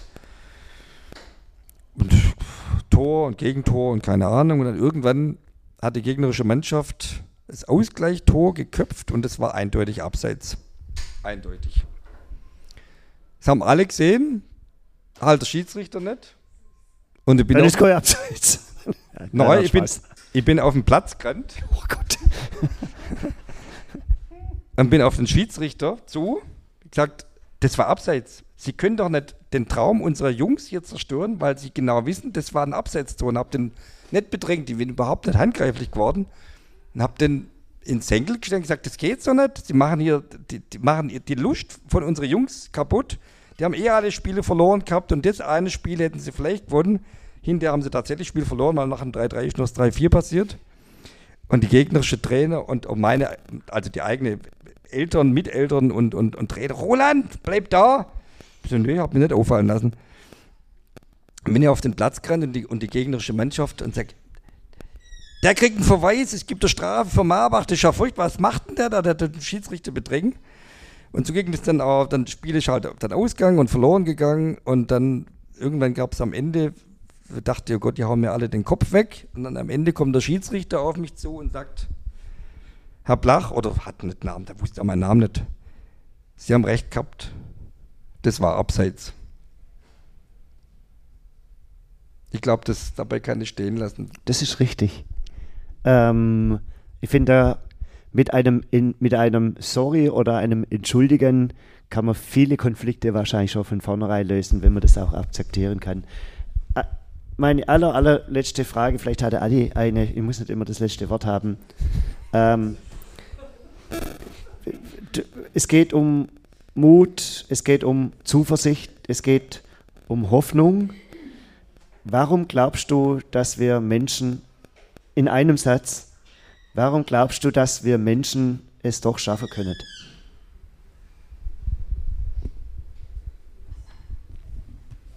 Weil die Welt wunderbar ist und jeder Tag und jeder Moment ein wunderbarer Moment sein kann. Wir müssen die Augen aufmachen und sehen die wunderbarsten Dinge, die es gibt. Kleine Falter, kleine Libellen, wunderbare Blumen und Blüten. Ganz einfach und doch so schwer. Und für diese wunderbare Welt, die wir haben und die wir bewahren, weil so viele Menschen ähnlich denken, dafür bin ich mir 100% überzeugt, dass die Zuversicht damit angepackt wird und wir es deswegen auch schaffen können. Da bin ich 100% von überzeugt. Ich möchte keine Frage mehr stellen, weil das ein wunderschöner Schlusssatz war. Ich möchte aber eins noch äh, fragen, und zwar, ich habe es ganz am Anfang, also das ist keine Frage an sich, nicht falsch verstehen, äh, sondern ich habe es ganz am Anfang gesagt, wir ähm, haben ja hier keine ähm, Eintrittsgelder oder sonst irgendwas, sondern wir bitten unseren Gast immer äh, um einen Verein, um eine Organisation, wo Spenden, die wir heute Abend einnehmen, hin sollen. Was ist denn ähm, deine Organisation oder dein Verein, wo die Spende des heutigen Abends hin soll? Ich habe jetzt so viel gequatscht, dass ich genau das vergessen habe heute Abend. Schön. Mir findet was. Wir finden was. Nee, also ich, in der Tat. Also ich habe vorhin auch schon überlegt, wen könnte ich denn? Und dann gibt's mir, mir würde jetzt auch ein paar einfallen. Ähm, aber wenn, ähm, wenn das anders als das, was ich vorhin alles erzählt habe, das war ja eher offenes Buch. Ähm, wenn dieses, wenn dieses ähm, Rätsel vielleicht doch noch ein bisschen Rätsel bleiben darf. Wenn das für dich, für dich okay ist und für euch, aber da werden wir was finden. Und vielleicht kommt jemand auf mich zu und sagt, die haben es besonders verdient, dann, äh, dann passt es. Nee, mir fällt gerade tatsächlich niemand ein, wo ich sage, da, egal wie viel Betrag ist, ähm, da bin ich gerade irgendwie zu gedanklich weit weg. Das macht aber auch gar nichts. Ähm, wir sammeln jetzt die Spenden ein.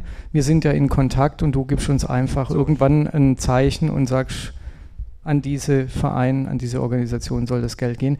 Vielen, vielen herzlichen Dank für dein Dasein, für deine Berichte, teilweise auch ähm, herzzerreißend, muss ich ehrlich gestehen wir, wie, wir haben es vorhin schon gehabt und wir sagen das ganz oft bei unseren Gästen, aber bei dir äh, trifft es jetzt wirklich auch nochmal extrem zu, weil ich noch ganz viele äh, Fragen hätte.